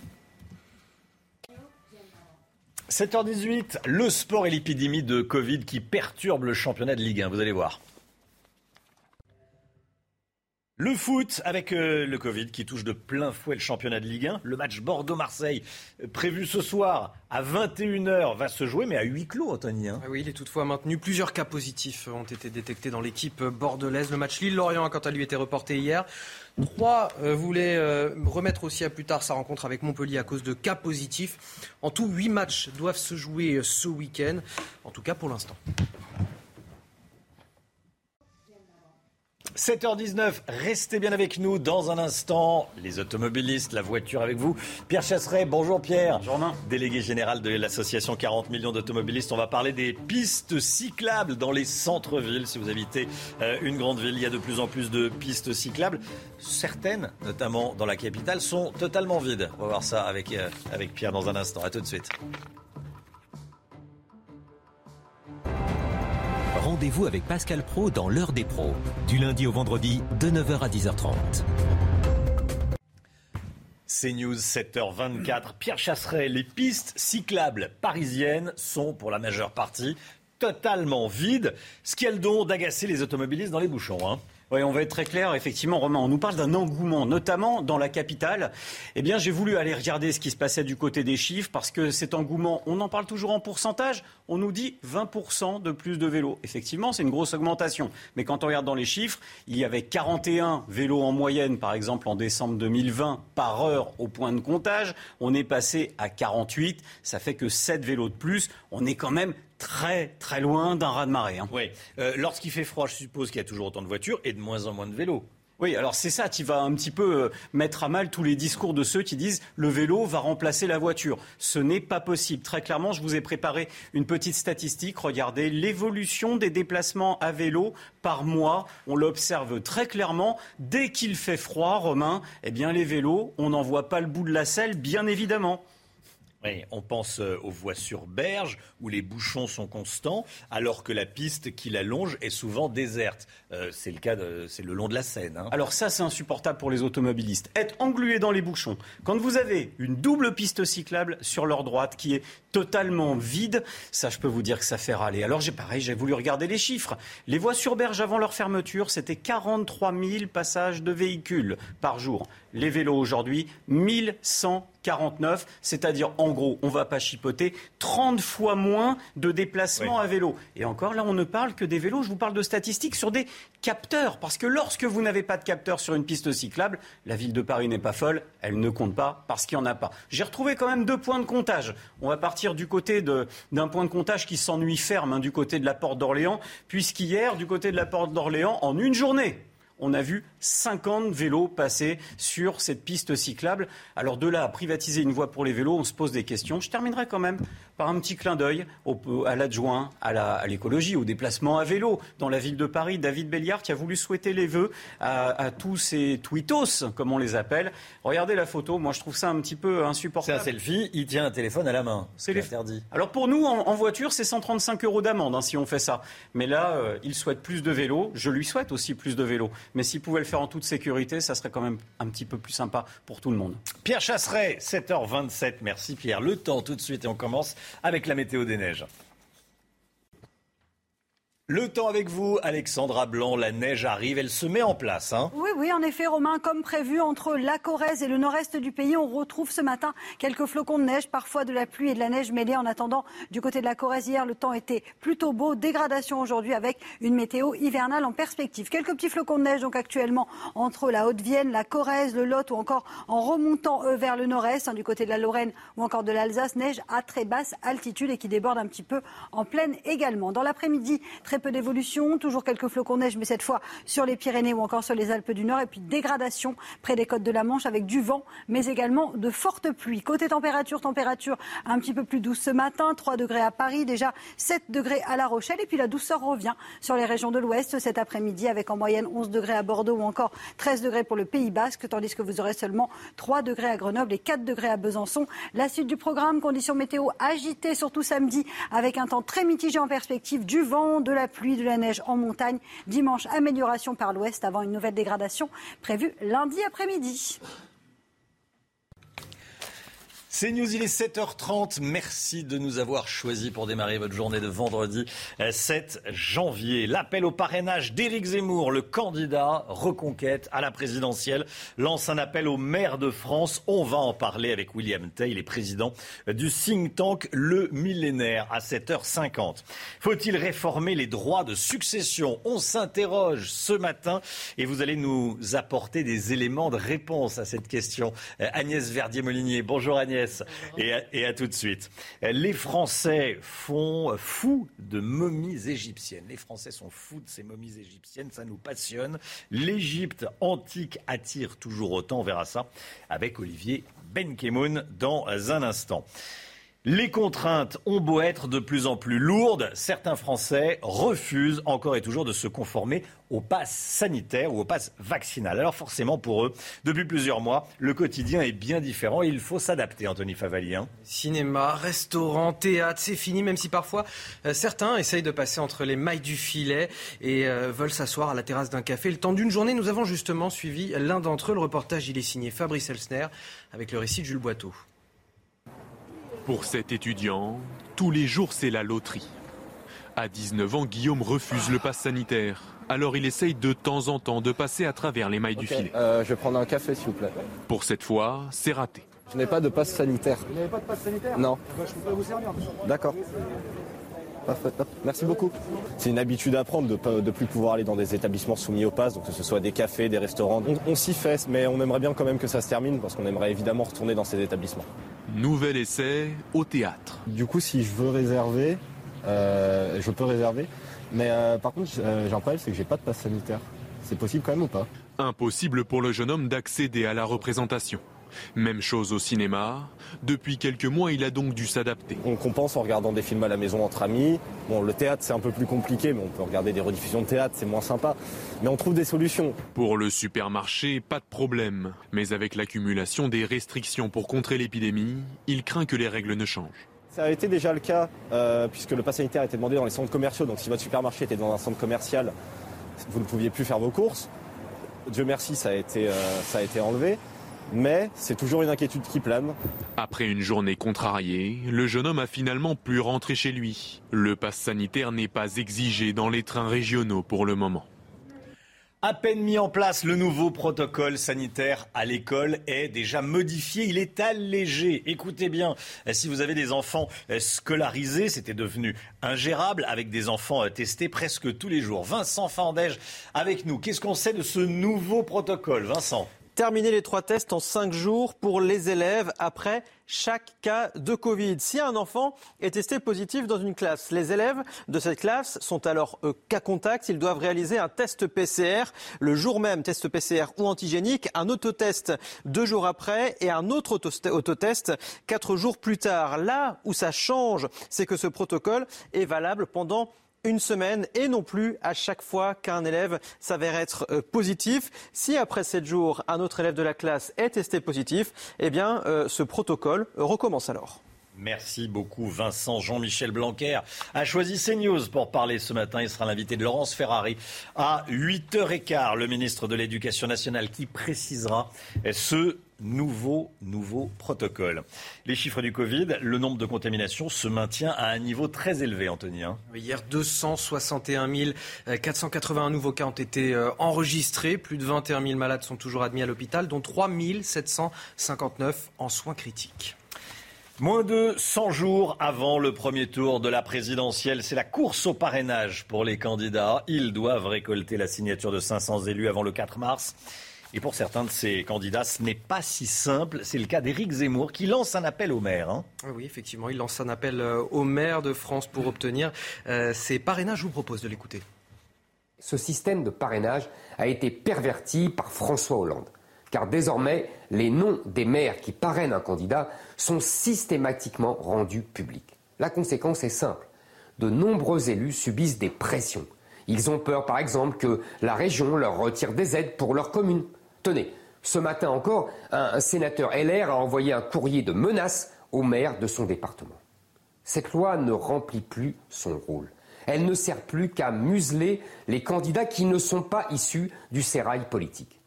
Voilà, on va y revenir à 7h50. Écoutez bien, le parquet de Lyon fait appel dans le procès de 10 individus accusés d'avoir violemment agressé un policier hors service. C'était en juin 2020, des violences exercées en réunion avec armes et sur une personne dépositaire de l'autorité publique. Hein. Et oui, et des euh, violences qui un procès qui s'est soldé par la relaxe de 8 prévenus.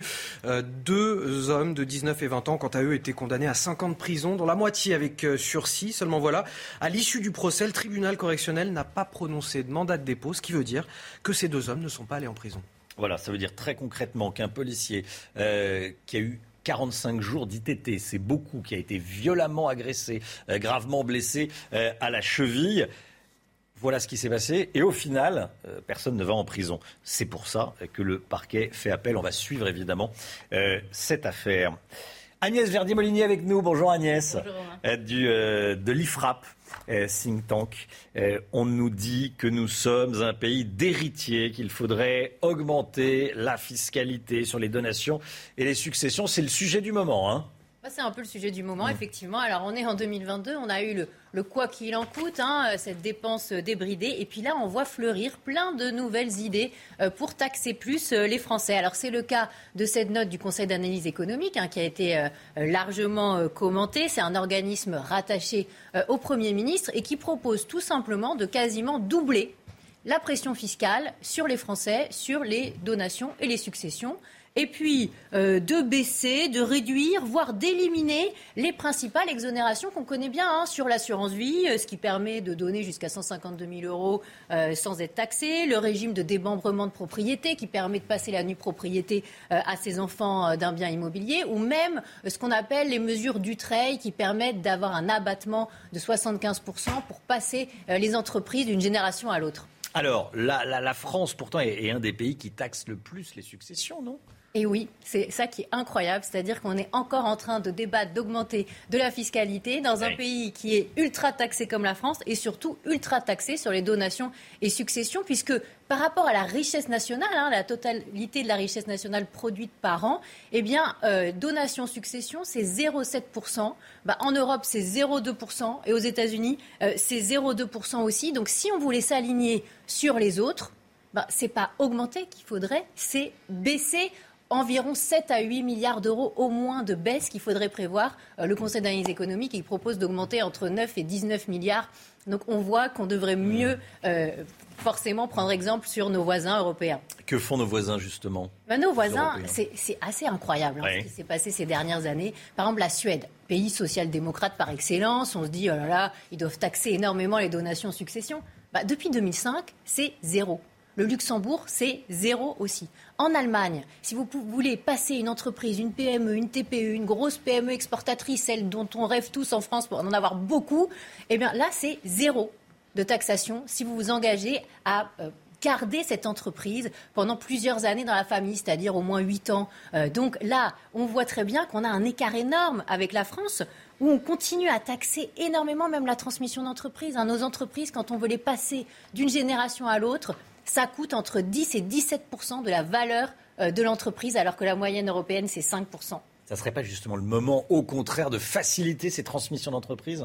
Bah oui, surtout qu'il y a beaucoup de dirigeants d'entreprise qui vont arriver à la retraite, euh, mais c'est aussi la- le, le moment de passer, de transmettre l'épargne euh, de génération euh, à, à d'autres générations plus jeunes. On sait très bien que ceux qui ont épargné pendant la crise, les fameux plus de 187 milliards d'euros, eh bien c'est plutôt des gens qui sont un peu plus âgés. Et que si, par exemple, on disait, bah, on, on enlève le plafond sur les donations, euh, sur les exonérations pendant un an ou deux, Oui. ce serait formidable parce qu'on passerait euh, le patrimoine des plus âgés vers les plus jeunes beaucoup plus rapidement. Et pour les entreprises, c'est pareil. On pourrait mettre à zéro, comme le font les Allemands, euh, comme le font beaucoup de pays euh, autour de nous. Pourquoi? Bah Pour garder les emplois euh, et les entreprises. Et là, on pourrait s'engager aussi à garder 6 à 10 ans les entreprises dans la famille, dans les territoires. Et ça, ça fait moins de chômage à la fin. Mais, mais, mais, Agnès, on va vous répondre que c'est inégalitaire, que les 0,1% les plus riches héritent en moyenne de 13 millions d'euros et que ce n'est pas normal. Bah oui, c'est ça qu'on va nous répondre. hein. Toujours les inégalités, le fait qu'on parte Mm. pas dans la vie avec exactement la même chose, euh, chacun euh, dans son patrimoine. Et c'est d'ailleurs ce que dit la France insoumise hein, de- dans le programme euh, présidentiel. Ils disent tout simplement qu'ils voudraient spolier les héritages au-delà de 12 millions d'euros. hein. On retrouve bien ce chiffre de 12-13 millions d'euros. Alors là, dans les 0,1% les plus riches, il faudrait quasiment tout leur prendre, au-delà de 12 millions d'euros. Mais alors là, ça pose une énorme question. C'est-à-dire qu'on a quelques grandes familles qui ont créé euh, des empires industriels, des empires euh, entrepreneuriaux, qui ont créé beaucoup d'emplois. Est-ce qu'on croit vraiment qu'en leur proposant ça, ils vont ensuite rester en France? Ça représenterait des avoirs de plusieurs centaines de milliards d'euros euh, qui pourraient quitter notre pays. On l'a déjà vu dans les années Ouais. antérieures. hein. Beaucoup de Français qui habitent en Suisse, ils sont partis tout simplement à cause du poids euh, de la fiscalité euh, sur les successions. Donc c'est clairement pas sérieux de vouloir augmenter cette fiscalité sur les successions, de cibler ceux qui sont les entrepreneurs de ce pays, alors même que les Suédois, tout simplement dans leur pragmatisme, ils ont dit bah, on taxe à zéro pour garder nos talents, nos emplois, nos entreprises. Agnès Verdier-Molinier, merci beaucoup Agnès. Merci Le business des tests Covid. On en parle tout de suite avec Eric de Ritmaten. Le business des tests, Eric de Ritmaten. Les pharmacies n'ont jamais gagné autant d'argent, vous nous dites. Et il y a des abus, c'est ce que vous nous dites ce matin aussi Il y a des abus, mais surtout la question, c'est est-ce qu'on doit continuer dans cette folie du test tous azimuts, gratuit, généralisé 1 800 000 tests qui, ont- qui sont faits quand même euh, l'es- chaque jour, c'est considérable, 1 800 000 tests. Alors, les pharmacies, c'est vrai, pour elles, c'est un business juteux, comme pour les labos. Alors, c'est intéressant de voir justement ce que ça leur rapporte. Un test, aujourd'hui, ça coûte 25 euros à la Sécu. Vous regardez les, différentes, euh, les différents postes de dépenses. 6, pour, 6, 6 euros, c'est la marge du pharmacien. Le pharmacien prend aussi 1 euro pour les gants et les blouses, s'il vous plaît. Ensuite, 15 euros le coût social. De, selon euh, euh, la fédération, le syndicat des pharmaciens d'officine, il y a un coût social, 15 euros pour réaliser trois tests. Ça, c'est ce que donne donc le syndicat. Et puis, ensuite, on arrive à 3 euros, c'est l'achat du test. Vous voyez, euh, l'écart, hein, 25 euros pour la Sécu, 3 euros l'achat du test. Ça ne veut pas dire que les pharmaciens ne font rien. Ils travaillent beaucoup, ils ont installé leur tente à l'extérieur, ils ont mobilisé du personnel, mais c'est vrai que ça fait beaucoup. Et là, on rejoint le problème du coût pour la collectivité, parce que cette folie du test, c'est vrai, ça fait déraper les comptes de la Sécu on se demande où on va. Est-ce qu'il faut continuer sur ce rythme, Eric? Bah Écoutez, moi, à mon avis, non, parce que franchement, c'est vrai que si on teste tout le monde, euh, on, s'en sort plus. Ça peut durer comme ça pendant euh, des semaines et des mois. Alors, euh, il ne faut pas oublier qu'aujourd'hui, c'est un milliard d'euros par mois qui est supporté par la collectivité et que l'État n'a même plus l'argent en caisse hein, pour financer ça. On appelle ça des provisions. 6 milliards ont été provisionnés. Bon, en espérant que l'épidémie va s'arrêter, mais je le rappelle, un milliard par mois, c'est le coût des tests. Pourquoi d'ailleurs ne pas généraliser maintenant l'autotest? C'est vendu environ 5 euros, facile à faire. Il y a même des grandes surfaces, vous savez qu'elles sont autorisées à le vendre en ce moment, 1,50€. Le scandale, ce sont les abus, vous avez raison, vous le disiez, business juteux avec des tentes sauvages qui, selon les pharmaciens, commencent à s'installer un peu partout. On voit même des étudiants qui vendent leurs services pour faire eux-mêmes les tests. Et sur les Champs-Élysées, parce qu'il y a des touristes, et là, il y a un peu les gogos qui se font prendre, jusqu'à 100 euros quand même facturés ah, pour avoir son Oui, mais, c'est euh, dénoncé quand même. C'est vrai. c'est dénoncé quand même. Et puis, euh, intéressant aussi de, de, voir que vous avez euh, aujourd'hui des gagnants. On le voit, les pharmaciens, les labos. Vous avez aussi les transporteurs comme UPS qui a fêté le milliard de tests transportés dans le monde grâce à la crise, si vous me permettez l'expression. Et puis des Français qui s'en sortent bien. On en parlait ce matin sur CNews. Et notamment le fabricant des Couvillons. Alors, c'est le moine, je cite son nom. Mais pour lui, c'est un joli business. Bon, on va dire que pour tous ces gens-là, la crise. Grande réussite, oui. oui, c'est une grande réussite. Mais la crise Covid, c'est finalement, et ça sera, une belle success story. 8h moins le quart, Olivier Benkemoun s'installe. On va parler de la folie autour des momies égyptiennes. C'est tout de suite. Bonjour Olivier. Bonjour. Des séries documentaires, des enquêtes scientifiques, des musées, l'Égypte antique continue à passionner l'humanité, à nous passionner 2000 ans après la disparition des pharaons. Je pas fort en, calcul, je ne sais pas si c'est 2000 ans, 3000 ans, mais ça fait très très longtemps, parce que selon les dynasties. Bref, c'est un autre débat. Euh, dernier exemple en date, le plus... d'histoire, là, vous nous voilà. Le plus célèbre égyptologue que vous allez découvrir, il s'appelle Zahi Hawass, l'homme qui a la main mise sur les antiquités euh, égyptiennes, vient de déballer une momie vieille de 3000 ans sans même enlever une bandelette. C'est une première mondiale. Il s'agit de la momie royale euh, d'Amenhotep. Il est euh, le premier à avoir été momifié les bras en croix, le dernier à avoir été momifié avec son cerveau. Cette momie est la seule qu'on avait, à, laquelle on n'avait pas enlevé ses, bandelettes, non pas à cause d'une malédiction, quoique, mais pour préserver son masque funéraire.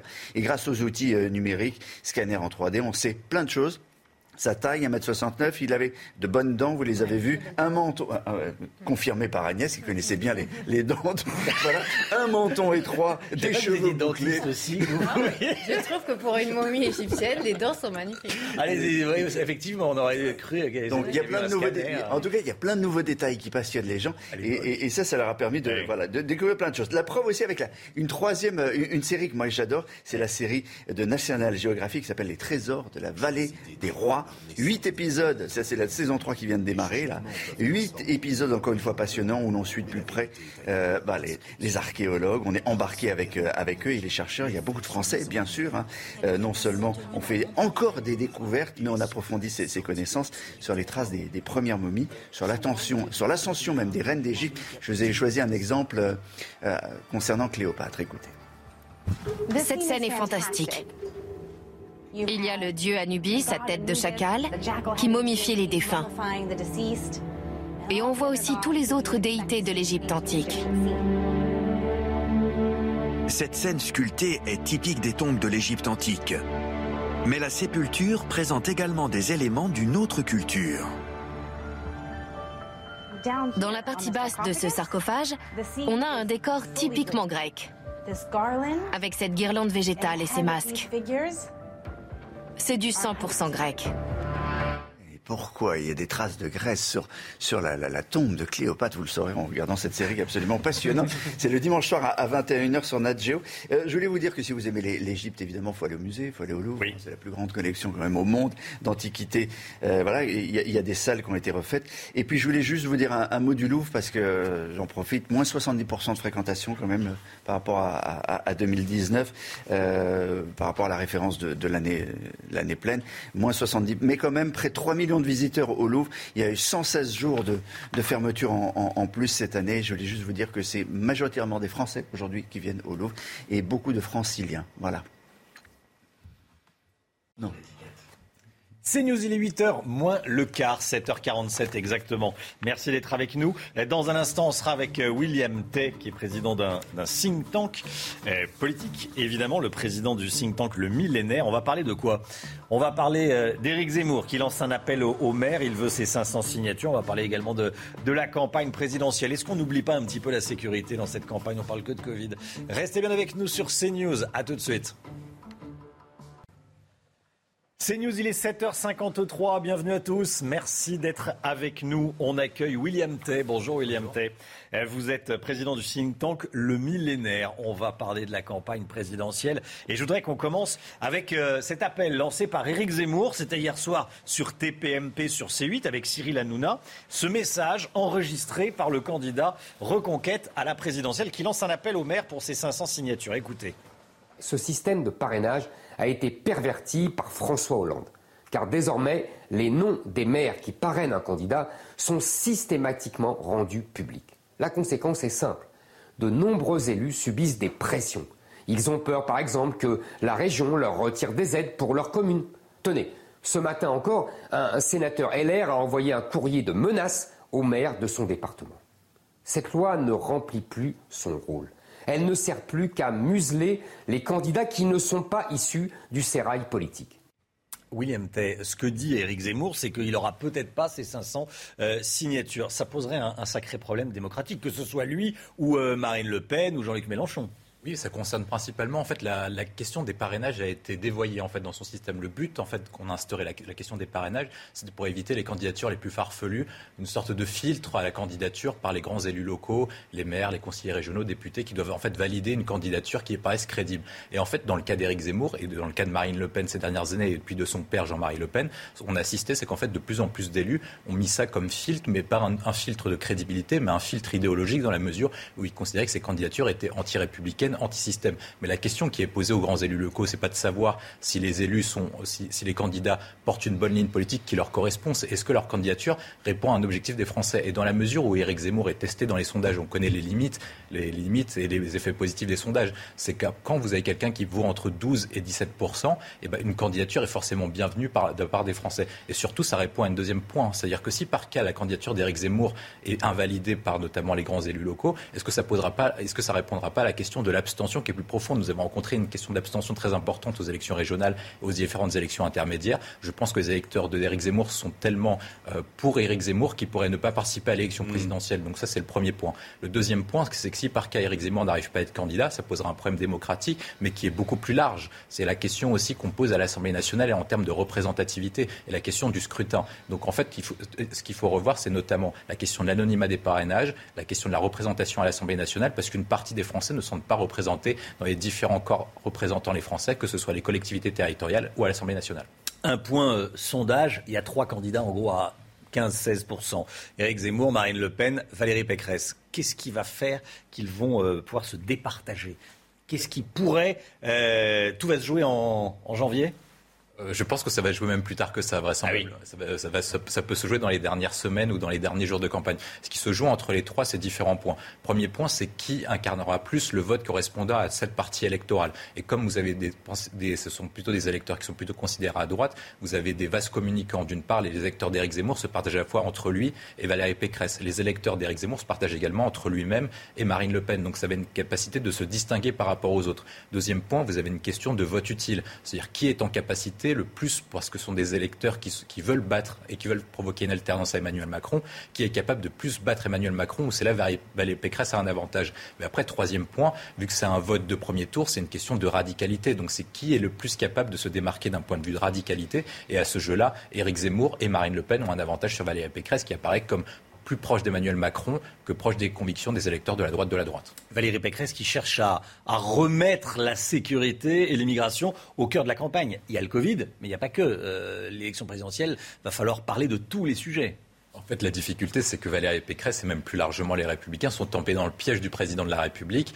Il a introduit deux clivages, comme lors des élections européennes de 2019, sur la question à la fois sanitaire et également sur la question européenne, avec la question de la polémique du drapeau qu'on a reçu le, en début d'année. Et en fait, Emmanuel Macron suit à peu près la même stratégie que François Mitterrand en 1988, qui était la stratégie de France Unie. En fait, il essaie de se mettre au centre du jeu et au plus proche du, des préoccupations du barycentre et des lecteurs moyens. Mmh. Et en fait, il essaie de marginaliser ses opposants, les obligeant à prendre des positions de plus en plus extrêmes. Deuxième point, c'est qu'il essaie de réinstaurer son clivage entre progressistes et nationalistes. Et à ce jeu-là, il essaie d'instaurer un clivage entre lui et Marine Le Pen et d'un côté Éric Zemmour. Après, sur la question de la sécurité, Valérie Pécresse pose une bonne question parce qu'en fait, lorsque vous instaurez ce type de clivage, vous répondez pas au, débat démocratique, vous n'avez pas les, les, questions qui intéressent les Français. Et ce qui va se jouer pour les élections présidentielles pour Emmanuel Macron, c'est s'il arrive à garder ce clivage, vraisemblablement il sera réélu. Si par cas on pose d'autres questions comme la pertinence de son bilan, donc un jugement mmh. sur son bilan, ou d'autres actions où il est plus en point faible sur la question économique, pouvoir d'achat, réforme structurelle ou la sécurité, dans ce cas-là, il est en position difficile.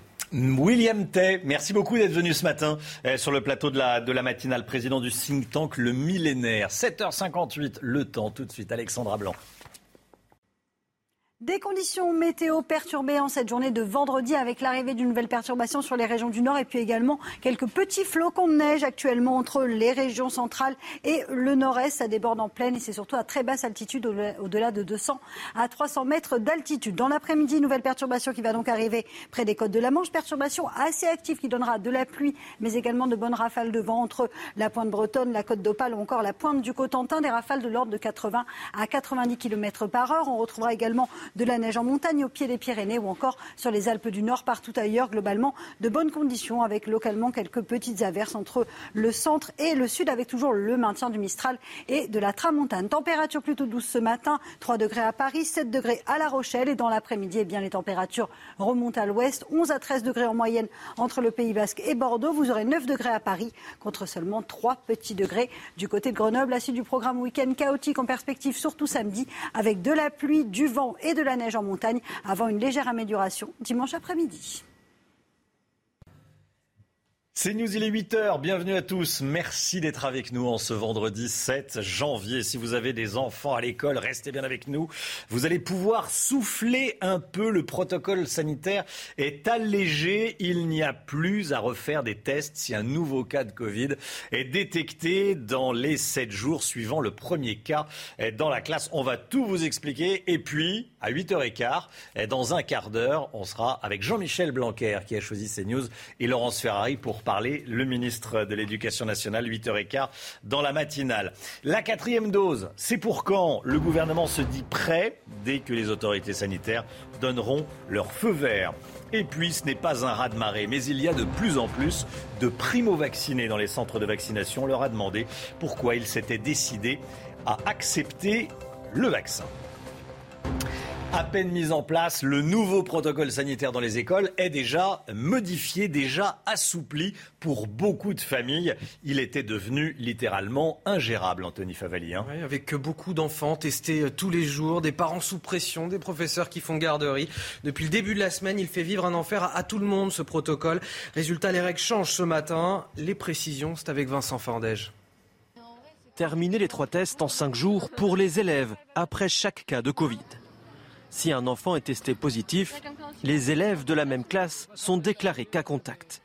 Ils doivent alors réaliser un test PCR ou antigénique le jour même. Pour retourner en classe, ils sont ensuite contraints de présenter la preuve d'un autotest négatif deux jours, puis quatre jours plus tard. Ce protocole est maintenant valable pendant une semaine et non pas à chaque fois qu'un élève s'avère être positif. Si après sept jours, un autre enfant contracte le virus, l'opération recommence. L'ancien protocole pouvait créer très facilement une sorte de boucle, c'est-à-dire que euh, on faisait un test euh, à J0, puis des autotests à J plus 2, J plus 4, et s'il y avait un test positif à J plus 4, et bien paf, on recommençait un test, puis des tests à J plus 2, J plus 4, et s'il y avait un autre cas positif, et ben ça, ça repartait. Un allègement des règles à suivre, alors que cette semaine, près de 50 000 élèves ont été testés positifs. Plus de 9000 classes sont fermées sur le territoire. Loïc Signor avec nous. Loïc, l'objectif ambitieux du ministre de l'Éducation nationale de fermer le moins de classes possible. se heurte à la réalité du terrain. Bah oui, absentéisme des profs à cause de la multiplication des cas de Covid, protocole intenable pour les élèves dévoilé à la dernière minute. On s'en souvient dans la presse la veille de la rentrée, colère des parents et des syndicats, le zigzag permanent sur la stratégie à l'école met une nouvelle fois Jean-Michel Blanquer sous pression. Depuis deux ans, il est devenu le ministre des écoles ouvertes. Plus qu'une stratégie, c'est un véritable mantra. Il en a même fait l'objet d'un essai publié à la rentrée dans École ouverte. C'est le titre de cet essai. Il se félicite que l'épidémie nous ait, je cite, obligés à retrouver le sens de l'école. D'interview en interview, Jean-Michel Blanquer marque sa différence avec les partisans du tout sanitaire, à commencer par le ministre de la Santé lui-même, avec qui les relations sont parfois euh, tendues. Le milieu scolaire, dit Jean-Michel Blanquer, n'est pas un milieu de contamination particulière. Mais depuis, ça c'était juste avant Noël, la la cinquième vague s'est intensifiée avec le variant Omicron et le gouvernement a pris de nouvelles mesures. Et là, Jean-Michel Blanquer a tenté de peser de tout son poids avec plusieurs lignes rouges. Report de la rentrée hors de question alors que le conseil scientifique y était favorable. Le distanciel euh, dans les collèges et les lycées, ça ne marche pas, peste-t-il dès que l'idée revient sur la table? Résultat, un protocole ingérable, assoupli donc ce matin au terme d'une semaine de couac coûteux pour le ministre. Finalement, pas mécontent de cet ajustement. Blanquer a joué à qui perd gagne. Merci Loïc. Jean-Michel Blanquer, euh, invité de Laurence Ferrari, 8h15 dans une dizaine de minutes. Soyez là si vous le pouvez, bien sûr. Les chiffres du Covid en France, le nombre de contaminations se maintient à un niveau très élevé et Anthony, les hospitalisations augmentent toujours. Hein. On va la regarder en détail ces chiffres. 261 481 nouveaux cas ont été enregistrés en 24 heures. Plus de 21 000 malades sont toujours admis à l'hôpital, dont 3 759 en soins critiques. On enregistre également 206 décès. Est-ce qu'on se dirige vers une quatrième dose? Le Premier ministre dit oui. En tout cas, il dit que dès que les autorités sanitaires auront donné leur feu vert, lui sera prêt. Hein. Jean Castex qui dit aussi euh, suivre à la loupe ce qui se passe en Israël, euh, où la quatrième dose a été ouverte aux plus de, de 60 ans. Alors justement, que sait-on de son efficacité de cette quatrième dose? Tout cela en détail avec Alexis Vallée. La quatrième dose, le prochain objectif du gouvernement pour faire face à la cinquième vague. Mais le projet convainc-il? Totalement pour, tant qu'on peut continuer à vivre euh, normalement. Je vois pas pourquoi ça choque autant là, alors qu'on le fait habituellement pour, euh, pour d'autres virus. Je le dis haut et fort, on est clairement des cobayes. Pour Daniel Simeka, ce n'est pas la priorité. Je crois que l'urgence aujourd'hui, c'est surtout de s'occuper de ce qui se passe en réanimation pendant le mois de janvier hein, et de, juguler la, la, vague. Hein. Euh, quatrième dose, ça me paraît un petit peu prématuré pour l'envisager. Israël, pionnier dans la vaccination anti-Covid, a dévoilé les premiers résultats d'une étude sur la quatrième dose destinée aux plus de 60 ans et aux soignants. Elle multiplierait par 5 les anticorps et protégerait contre les complications graves. Mais l'immunologue israélien Cyril Cohen reconnaît qu'il reste de nombreuses interrogations sur son efficacité. Aujourd'hui, nous n'avons pas encore toutes les données. Euh, les gens viennent de commencer à être vaccinés seulement cette semaine. La sûreté à court terme semble ressembler à ce qu'on avait vu avec la troisième dose. Une quatrième dose n'est donc pas à exclure en France. Le Premier ministre attend l'aval des autorités sanitaires françaises avant de proposer cette nouvelle injection. 120 000 primo-injections du vaccin ont été réalisées, dont 66 000 en 24 heures du jamais vu depuis le 1er octobre dernier. Des vaccinations réalisées dans la foulée des propos chocs d'Emmanuel Macron qui veut, je cite, emmerder, ça fait toujours sourire, les non-vaccinés. Hein. Et les propos du chef de l'État euh, ont certainement euh, convaincu un certain nombre de personnes, tout comme l'arrivée prochaine hein, du pass euh, vaccinal. Qui sont ces Français qui ont décidé de, sauter le pas? Quelles sont leurs motivations?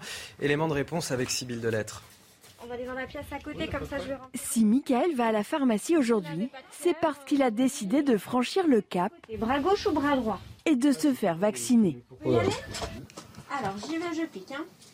Une décision qu'il a fini par prendre, influencée par sa famille. J'ai rien senti. Je l'ai fait juste pour ma maman. Voilà, voilà. Elle m'a dit va te faire vacciner. J'y suis, je suis venu hier, toc, rendez-vous, toc. Comme lui, ils sont de plus en plus nombreux à se décider. 66 000 primo-vaccinations ont été recensées ces derniers jours. Un nouvel élan constaté depuis que les discussions sur le pass vaccinal ont commencé à l'Assemblée. Ils ne peuvent plus aller dans les restaurants. Les tests, c'est quand même 25 euros et un centime euh, le test antigénique. Donc ça fait des frais aussi. Mais c'est vraiment le fait de ne plus pouvoir euh, sortir dans les restaurants, euh, etc., qui font qu'ils passent le pas.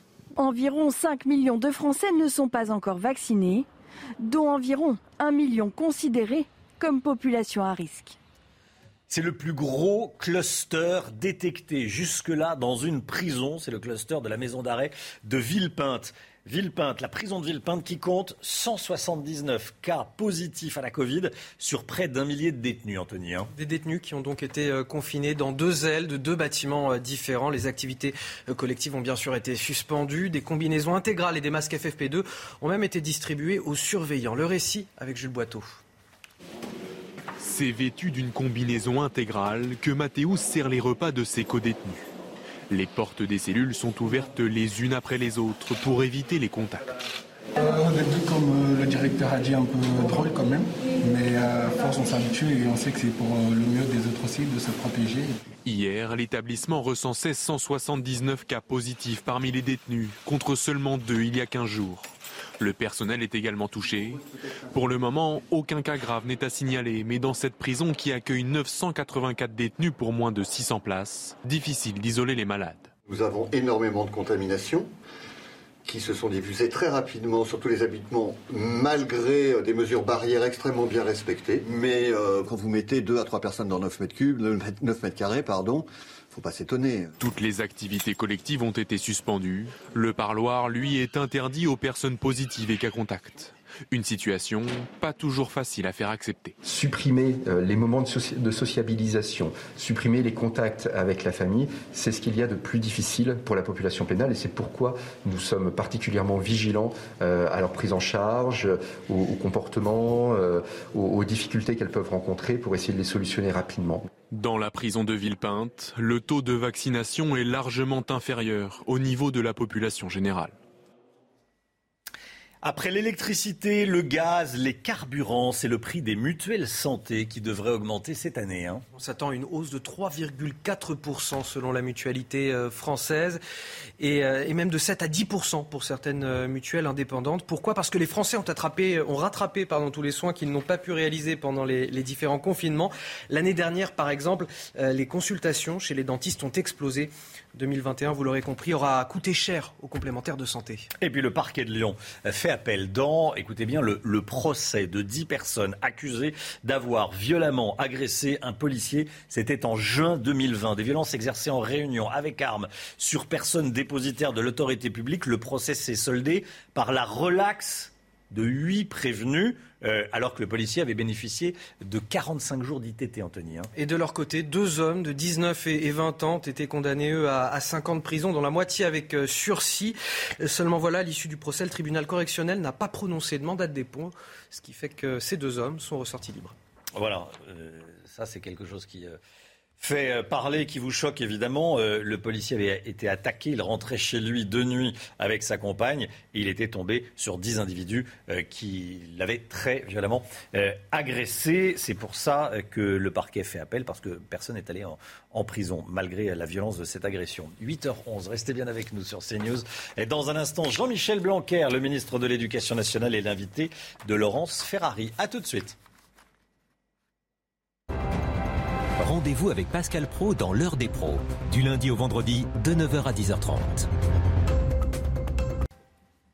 C'est News, il est 8h16. Bienvenue à tous. Laurence Ferrari, vous recevez ce matin Jean-Michel Blanquer, le ministre de l'Éducation nationale. Bonjour, monsieur Blanquer. Bonjour, Laurence Ferrari. Bienvenue dans la matinale de CNews. Les parents d'élèves sont très heureux de vous entendre ce matin sur CNews parce qu'ils sont un peu perdus face à la lourdeur du protocole sanitaire qui est en vigueur euh, dans les écoles. Aujourd'hui, on a 9 902 classes qui sont fermées dans notre pays, 50 000 élèves testés positifs et un protocole extrêmement lourd qui oblige les parents à faire tester en cas de cas contact les enfants à J2, le, J0, pardon, J2 et J4.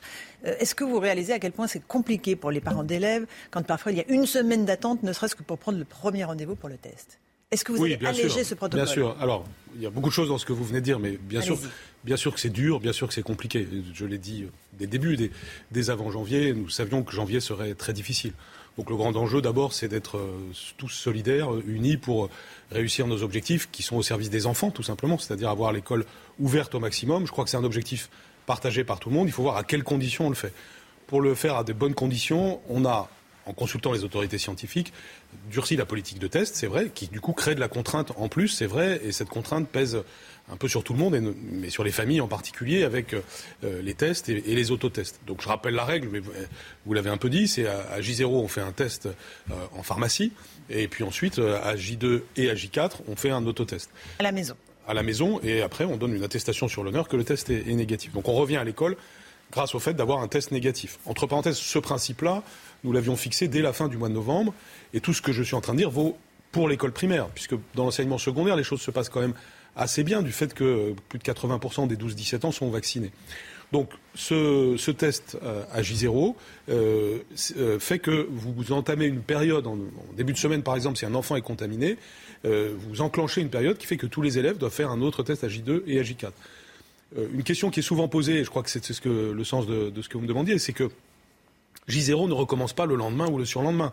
Autrement dit, si un enfant a été contaminé une première fois, ça enclenche un cycle euh, sur, euh, en gros, sur la semaine. D'accord. Mais on ne recommence pas. On recommence. Alors, tout le cycle. Il y a un nouveau cas contact. Exactement. Si par exemple vous avez, vous êtes le lundi, il y a un enfant dont on sait qu'il est contaminé. Tous les enfants donc le soir doivent avoir fait un, un test pour revenir le lendemain avec un test négatif. Donc là, on est mardi.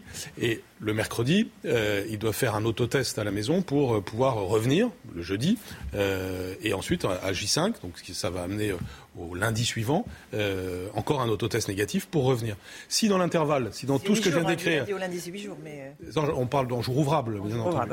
et si, si cela se reproduit une deuxième fois. deuxième fois dans la semaine, ça ne fait pas redémarrer la chose. Autrement dit, on recommence à J0 quand on a fini un premier cycle de. Donc on peut revenir le lundi, être à nouveau cas contact et donc rebelote. Ah, bien sûr, si de nouveau il y a un autre enfant contaminé, euh, ceci recommence. Mais ça ne recommence pas chaque jour. Vous voyez ce que je veux dire Vous ne pouvez pas avoir J0 le lundi, J0 le mardi et J0 le jeudi. Ça reste quand même un protocole lourd. Euh, il faut parfois une semaine pour prendre un rendez-vous ou des heures d'attente devant les pharmacies pour les parents d'élèves qui doivent mettre entre parenthèses leur vie professionnelle. Ça, vous le réalisez aussi, l'impact que ça a sur les familles tout ça est extrêmement difficile pour les familles, bien sûr. Mais à chaque fois qu'on dit cela, il faut raisonner à contrario. Qu'est-ce qu'on ferait Qu'est-ce qu'il y a d'autre à faire Il y a toujours les solutions de facilité. Ça aurait été de laisser fermer toute la, toute la semaine. Euh, dans ce cas, c'est ce que demandait Valérie Pécresse. Oui, euh, parce que c'est a choisi la solution de facilité. Si nous avions fait cela aujourd'hui, tous ceux qui nous écoutent, qui connaissent des enfants qui sont allés à l'école normalement, parce que c'est quand même aussi ce qui se passe euh, fort heureusement dans beaucoup de cas, eh bien, ils auraient eu les enfants à la maison et les enfants auraient perdu des jours de cours. Alors évidemment, c'est plus facile. Euh, j'aurais beaucoup moins de problèmes à résoudre. Je pourrais rester dans, mon bureau plus tranquillement.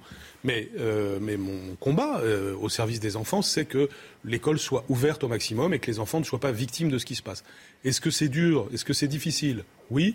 Euh, face à cela, il faut avoir le sens des responsabilités et, faire que les enfants aillent à l'école. Il y a une pénurie d'autotests aujourd'hui. Comment est-ce que font les parents?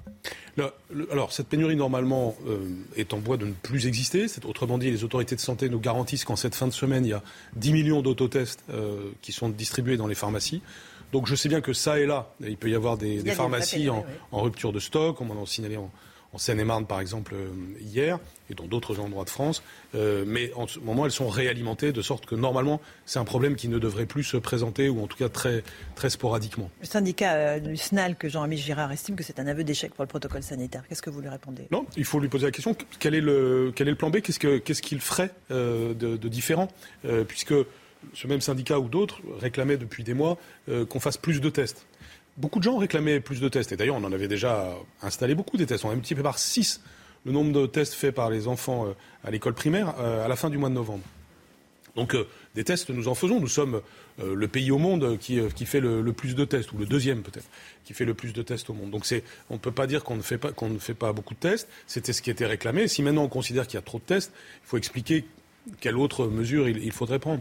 Donc je pense qu'il faut vraiment sortir du yaka faucon, d'autant plus que j'écoute tout le monde. Euh, d'ailleurs, euh, cette personne comme d'autres, ce, syndicat comme d'autres, j'écoute les bonnes idées, nous les, nous les prenons euh, chaque fois que c'est possible. Hier encore, j'ai écouté les, organisations syndicales pendant, pendant près de trois heures. Le, même chose avec les fédérations de parents d'élèves. Nous sommes à l'écoute, nous travaillons avec les autorités de santé. Tout ce travail de coordination est fait pour sans arrêt progresser et éventuellement faire évoluer le protocole lorsqu'il y a des, des faits nouveaux ou des idées nouvelles. Quand? Quand pensez-vous alléger ce protocole sanitaire si lourd? Est-ce que vous avez une date, vous, en tête? Est-ce que c'est fin janvier? Est-ce que c'est début février? Est-ce qu'on va rester des semaines comme ça? Ben, On est évidemment étroitement dépendant de, la circulation du virus. On est au pire moment en ce moment, hein, donc euh, c'est ainsi. Bon, on sait tous que ce, variant est extrêmement contagieux. Heureusement, il est moins dangereux que les précédents variants. Euh, donc ça permet quand même aussi d'avoir un, peu de sérénité par rapport aux, conséquences sanitaires. Mais il y a un scénario optimiste et un scénario pessimiste. Et c'est vrai que le scénario optimiste, ce serait que le pic de, de l'épidémie soit ces jours-ci et que, et que ceci soit derrière nous euh, à la fin du mois. Ce serait formidable. Mais je ne peux évidemment pas en, être certain. Nous nous, préparons donc à toutes les hypothèses. Euh, et c'est pour ça qu'on fera évoluer certainement le protocole dans un sens ou dans un autre en fonction de l'évolution de, de l'épidémie. Donc ce que vous dites aux parents d'élèves ce matin qui sont dans la galère, c'est on est au pire de l'épidémie et, soyez patients et soyez solidaires, c'est ce que vous leur dites Oui, et puis il y a un sens à tout ce que nous faisons. Il y a un sens aux contraintes que vous vivez, un sens à, toutes ces choses difficiles que nous vivons tous. Euh, c'est de, passer un cap compliqué, comme un, bateau qui passe le cap Horn, et après, euh, les, choses, les choses iront mieux. Je sais que tout ça est épuisant, c'est la cinquième vague, on a tous euh, envie que ça s'arrête.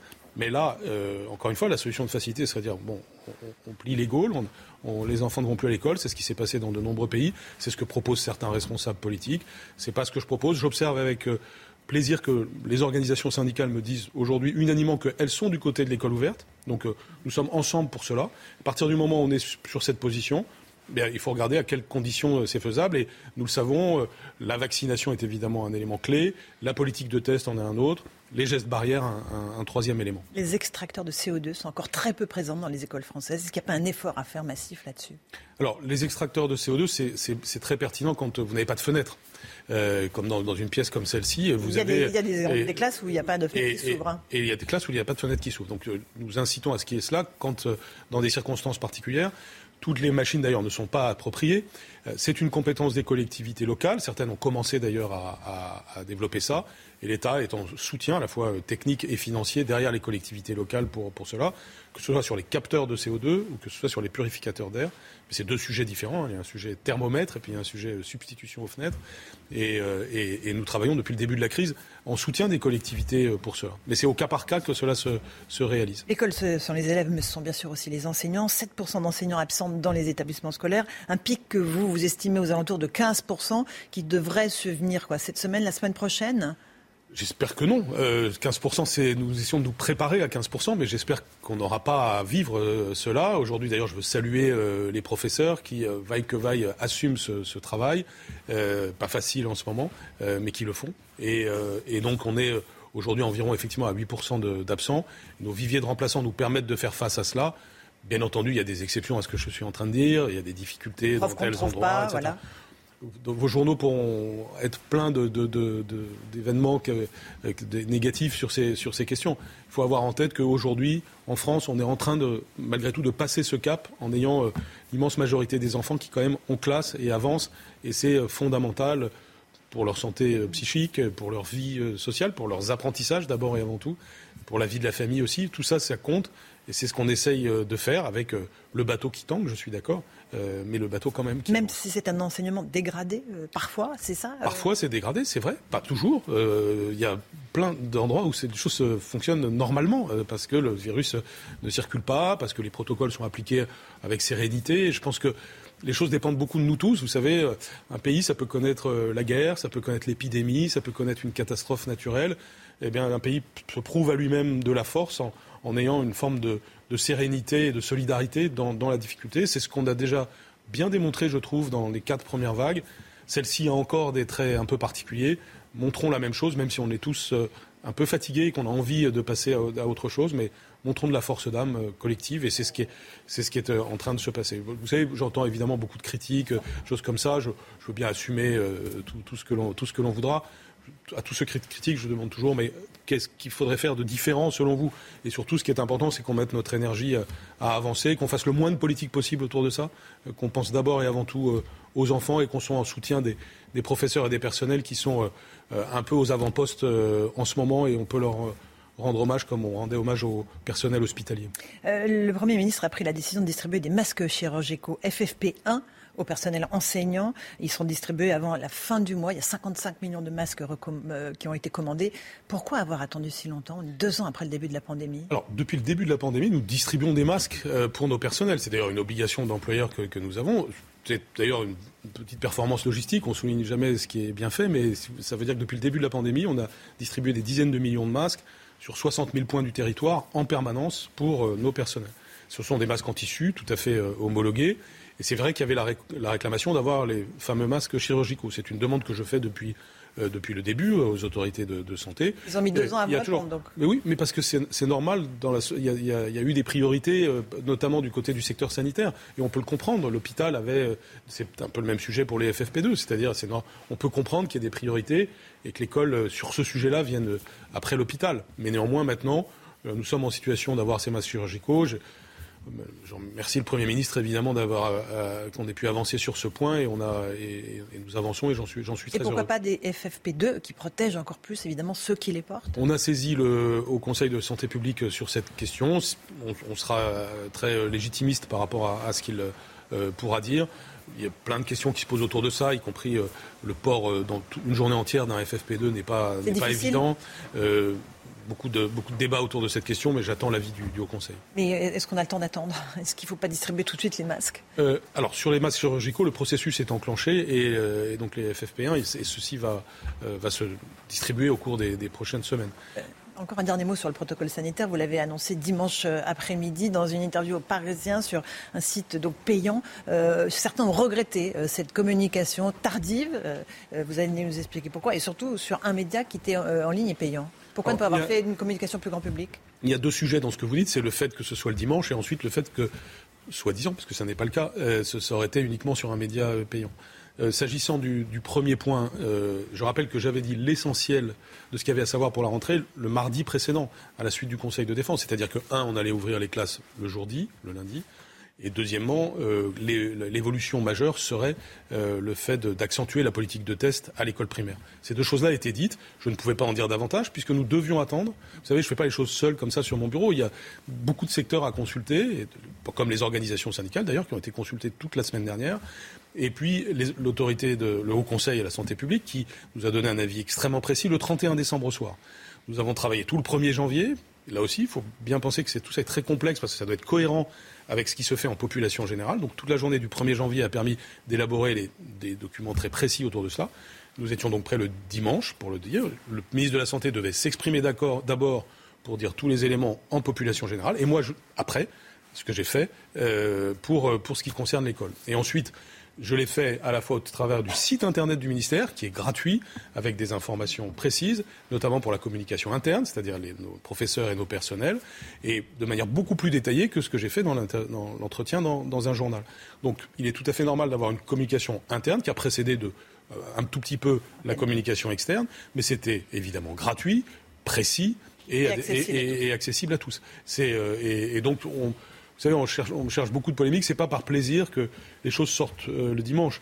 C'est parce qu'il y a des processus qui eux-mêmes euh, bah, sont, sont, conditionnés par le fait qu'il faut une qualité le mammouth français. C'est pas le mammouth français. C'est, vous savez, regardez ce qui se passe dans d'autres pays. On est sans arrêt en train de, s'auto-flageller, mais regardez ce qui se passe dans d'autres pays en matière d'ouverture des écoles, en matière d'hétérogénéité des décisions. On prend, je me souviens qu'au début de la crise, on prenait toujours en, modèle l'Allemagne. Regardez ce qui se passe en Allemagne sur ce genre de sujet. Les gens se plaignent que, que les choses soient très différentes d'un endroit à l'autre, que sur tous les sujets dont nous parlons, euh, il y a beaucoup de, difficultés. Donc, euh, je ne suis pas d'accord, c'est pas le mammouth français. Au contraire, il y a une, euh, une lourdeur administrative qui est indéniable. Mais il y a des choses qui sont inévitablement lourdes. C'est une épidémie euh, grave avec euh, des, choses complexes à résoudre. Il faut que tout ce qui est décidé soit cohérent et, et qu'ensuite ça s'applique à tout le territoire. Ça se fait pas en un, en un, claquement de doigts. Les choses se font pas avec une, baguette magique. C'est du travail. Et, et ce qui est important, par contre, c'est que ce soit transparent, que chacun comprenne le pourquoi des choses. Et par exemple, ce que nous avons dit le dimanche n'avait pas d'impact immédiat sur ce qui se passait le lundi matin. Les, choses qui avaient un impact sur le lundi matin, elles avaient été dites avant. Est-ce que vous validez les propos d'Emmanuel Macron qui a dit-il dit dans un journal aussi qu'il avait très envie d'emmerder les non-vaccinés? Vous auriez choisi ce mot-là, vous? Peu importe le choix du mot, ce qui compte, Si, c'est si, le. ça importe, ce qui- c'est ma ce qui question. compte, mais ce qui compte, c'est le fond de ce qu'il a dit. Et voilà, évidemment que. Et la forme, elle compte, parce la, que- la forme, après chacun, chacun le, Le fait. langage, son style. euh, c'est vraiment au cœur de- le- le- des apprentissages le à langage- l'école. Ça, c'est vrai que le langage, c'est au cœur des, des apprentissages, c'est au, au- au cœur de la vie. Et par certains moments, vous savez, euh, ce mot finalement a été consacré par Cambronne euh, dans un moment de l'histoire de France. Il y a des et personne ne considère qu'il a euh, que la forme était inappropriée. Eh bien, le mot qui est radical, euh, qui sert de vous pas radical à celui que vous avez utilisé. bien ça, vous Non, voulez c'est pas le prononcer. non, je pense que c'est bien d'avoir laissé le président de la République euh, Oui, marquer le coup. Et, euh, et, et Et vous, vous ne aujourd'hui, pas moi, ce qui m'importe, c'est l'idée. Et l'idée, elle est, elle est fondamentale. C'est-à-dire, c'est un appel. Et je le, oui, mais vous savez, euh, il faut savoir à, à certains moments marquer le coup, et puis derrière.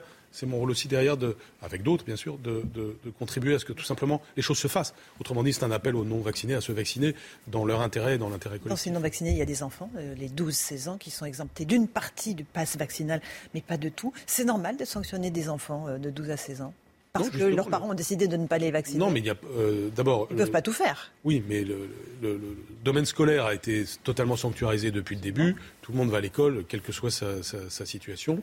Et en plus, on a euh, donc pris des mesures pour que les enfants sur les activités périscolaires et extrascolaires ne soient pas, euh, euh, quand je dis les enfants, les, les adolescents, les 12-16 ans, n'aient pas besoin du pass sanitaire non plus dans, dans ces activités périscolaires. Pass vaccinal.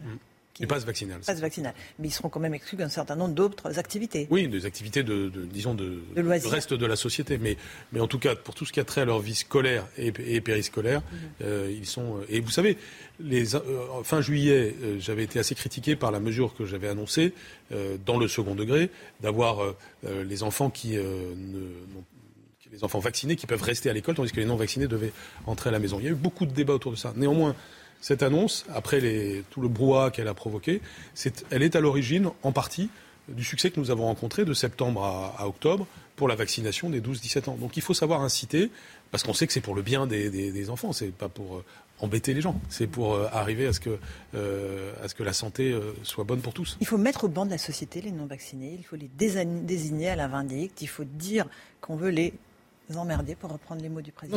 Les deux choses n'ont pas le même sens. Les mots du président ne veulent pas dire euh, désigner à l'indique. C'est, je dirais, c'est tout le contraire. C'est une, une, pression, incontestablement, que nous devons faire. Euh, après, euh, nous faisons société euh, avec, avec tout le monde et tous les, tous les Français. Et il n'y a pas de sous-citoyens dans notre non, pays Tous les Français sont euh, égaux et tous les hommes naissent euh, et demeurent libres et égaux en droit. C'est, l'article pre- premier de la. Vous auriez été favorable à la vaccination obligatoire, finalement. Est-ce que ça n'aurait pas été plus simple, Jean-Michel Blanquer c'est pas une baguette magique. Il y a des pays qui font la vaccination obligatoire. L'Italie y- y oui. arrive pour les plus Eh de bien, 50. Regardez le taux de vaccination des endroits où on a mis la vaccination obligatoire. Faut pas avoir une C'est pas mieux que magique. chez nous. C'est pas, mais non, c'est pas parce que vous dites vaccination obligatoire que le lendemain euh, tout le monde euh, va se, va se faire piquer. Vous avez immédiatement des gens qui, qui resquillent, qui, qui essayent d'y échapper, etc. Le mécanisme que nous avons utilisé, celui de l'incitation vaccinale, on peut appeler ça comme ça, est quelque chose qui a permis progressivement euh, bah, de faire que le- la très grande majorité de la société se, se vaccine. Et on doit encore franchir un nouveau stade, euh, et ça passe par euh, cette, euh, ce, je dirais, ce rouleau compresseur qui a été, qui a été enclenché, qui est beaucoup plus efficace que la pseudo-baguette magique de, de la vaccination obligatoire. Euh, Un mot de Valérie euh, Pécresse, qui, elle, souhaitait le décaler d'une semaine là, à la rentrée scolaire. Elle décide de faire une campagne très dure sur le thème de la sécurité. Elle a décidé de ressortir le karcher de la cave, c'est ce qu'elle a dit hier. Est-ce qu'encore une fois, c'est une vision de la sécurité qui vous En tout cas, j'observe qu'elle est dure sur ce sujet, alors que sur le sujet scolaire, elle était molle, si je, puis- me permettre, puisqu'elle était prête à, dégainer la solution de, facilité. Donc, euh, ça dépend des registres, je, vois ça. Euh, je pense que là, c'est pas, pas une formule très heureuse, euh, puisque on sait très bien que cette formule euh, a, fait couler beaucoup d'encre depuis qu'elle a été utilisée. À l'époque, elle n'a pas produit non plus de, miracle en matière de sécurité. Et du temps où elle était en responsabilité, euh, on le sait bien, il y a eu des suppressions de postes de, policiers. Donc aujourd'hui, ce qu'il faut, c'est surtout faire ce qui a été fait pendant ce quinquennat, c'est-à-dire euh, sortir des policiers. Plus que le Karcher, le Karcher, c'est ce que nous, nous avons fait pendant ce quinquennat. On a créé des postes de policiers.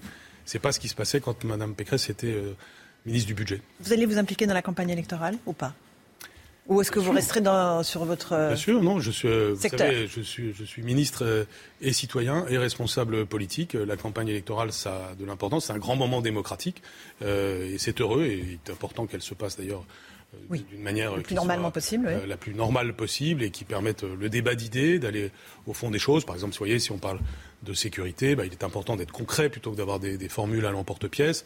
Combien on va créer de postes de policiers, quelle politique de, de, sécurité. On a un beau bilan et surtout de belles perspectives à, présenter. Dans le domaine de l'éducation, on a un bilan vraiment extrêmement riche. Hein, ce qui s'est passé sur le rebond de l'école primaire, alors même qu'on a traversé la crise sanitaire, est essentiel. Mon triptyque lire, écrire, compter, auquel j'ai ajouté un point qui est respecter autrui, est quelque chose qui a fait progresser l'école primaire au cours de, ces dernières années. Je le dirai dans la campagne et surtout, on, dressera des perspectives pour aller plus loin pour le progrès de nos enfants. Merci Jean-Michel Blanquer. Merci à vous. Dans la matinale de CNews. À vous, Romain Desarmes, pour la suite. C'est News, il est 8h37. Merci Laurence Ferrari, votre invité Jean-Michel Blanquer. La santé dans un instant avec Brigitte Millot. On va parler d'un nouveau venu dans la campagne de vaccination en France, le vaccin anti-Covid Novavax qui devrait, arriver au mois de février, au mois prochain. Vous, nous en direz plus. Euh, Laurence, l'allègement du protocole sanitaire à l'école, soulagement des parents. On en a parlé à l'instant avec le ministre de l'Éducation nationale. On va y revenir en détail avec vous, Vincent vous allez nous expliquer les, nouvelles règles. Et puis Éric Zemmour obtiendra-t-il ses 500 signatures d'élus requises pour qu'il puisse se présenter à la présidentielle? Eh, Vous allez entendre dans un instant le message exclusif enregistré eh, par Éric Zemmour et qui a été diffusé eh, hier soir sur TPMP avec Cyril Hanouna. Les contraintes ont beau être de plus en plus lourdes, certains Français refusent encore et toujours de se conformer au pass sanitaire. Leur vie est très compliquée Anthony Favali, on, en a suivi, on a suivi l'un de ces militants anti-pass. Hein. Vous imaginez, pour eux, il faut s'adapter. Cinéma, théâtre, c'est fini pour eux, même si parfois ils essayent de passer entre les euh, mailles du filet pour s'asseoir à la terrasse d'un café. On en a suivi un, effectivement. Le reportage est signé Fabrice Elsner avec le récit de Jules Boiteau. Pour cet étudiant, tous les jours, c'est la loterie.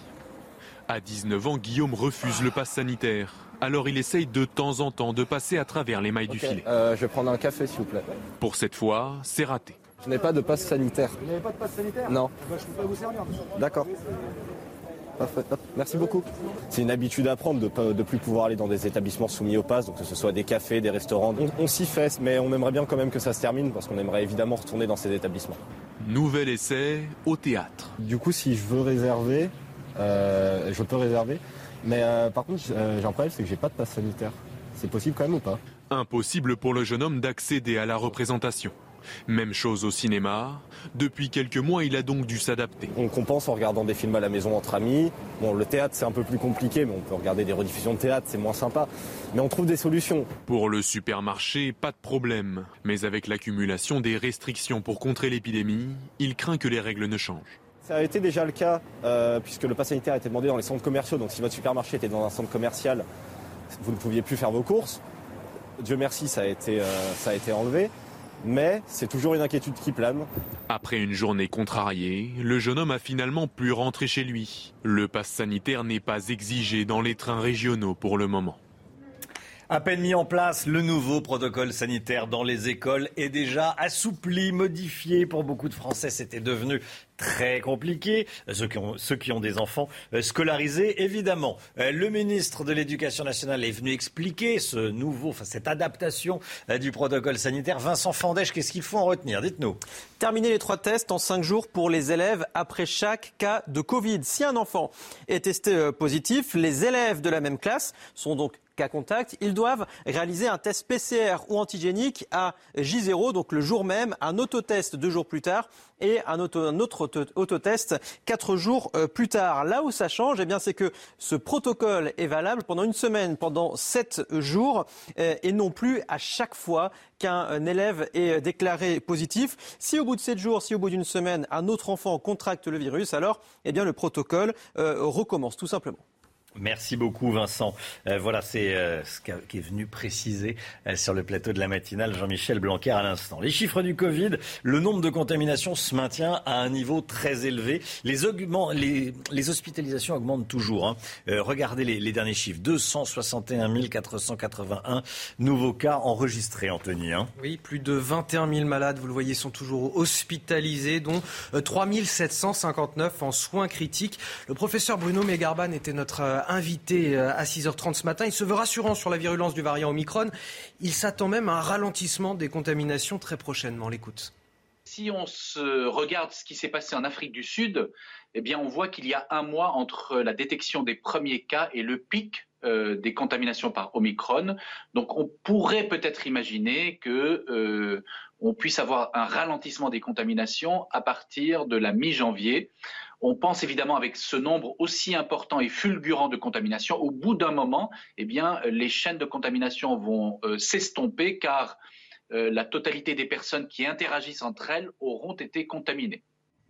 Du nouveau concernant les jauges dans les stades, la ministre des Sports, Roxana Maracineanu, a précisé ce matin qu'elles seront proportionnelles. Hein. Oui, 2000 personnes maximum en intérieur, 5000 en extérieur, que l'on soit euh, dans un immense stade ou dans une toute petite enceinte sportive. Euh, cela devrait donc bientôt changer. On écoute la ministre. On ira euh, sur des jauges proportionnelles au-delà de ces seuils, 2000 en intérieur, 5000 en extérieur. Le décret qui va le permettre n'est pas encore écrit, ça dépendra de la situation sanitaire. Sans doute que la décision sera laissée au préfet. Euh, sur les territoires parce que la situation sanitaire ce ne sera pas la même euh, territoire par territoire, mais ce n'est pas encore d'actualité. Il va falloir que le pass vaccinal entre en vigueur, donc toutes les personnes qui seront au stade auront été vaccinées. La politique, Éric Zemmour. On est à moins de 100 jours avant le premier tour de la présidentielle. C'est la course au parrainage. Et le candidat de Reconquête lance un appel au maire. Écoutez déjà ce message exclusif qui a été diffusé hier soir sur TPMP avec Cyril Hanouna sur C8. Ce système de parrainage a été perverti par François Hollande. Car désormais, les noms des maires qui parrainent un candidat sont systématiquement rendus publics. La conséquence est simple de nombreux élus subissent des pressions. Ils ont peur, par exemple, que la région leur retire des aides pour leur commune. Tenez, ce matin encore, un sénateur LR a envoyé un courrier de menace au maire de son département. Cette loi ne remplit plus son rôle. Elle ne sert plus qu'à museler les candidats qui ne sont pas issus du sérail politique. Éric Zemmour lance cet appel.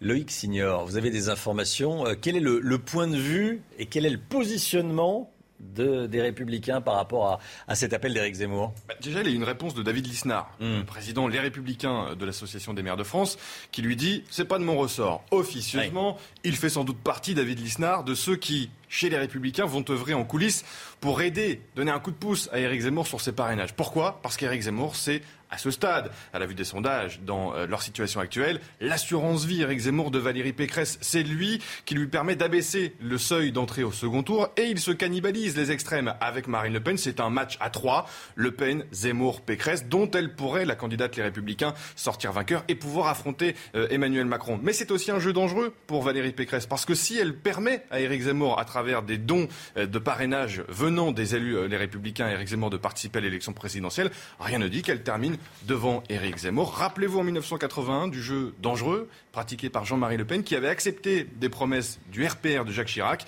des promesses non tenues au dernier jour justement euh, de ces parrainages. Merci Loïc. Le parquet de Lyon euh, fait appel dans le procès des dix individus accusés d'avoir violemment agressé un policier. C'était en juin 2020. Des violences exercées en réunion avec armes sur ce policier qui était euh, hors service, qui rentrait chez lui avec sa compagne. Il a bénéficié de 45 jours d'ITT. Ça veut dire qu'il a été gravement blessé.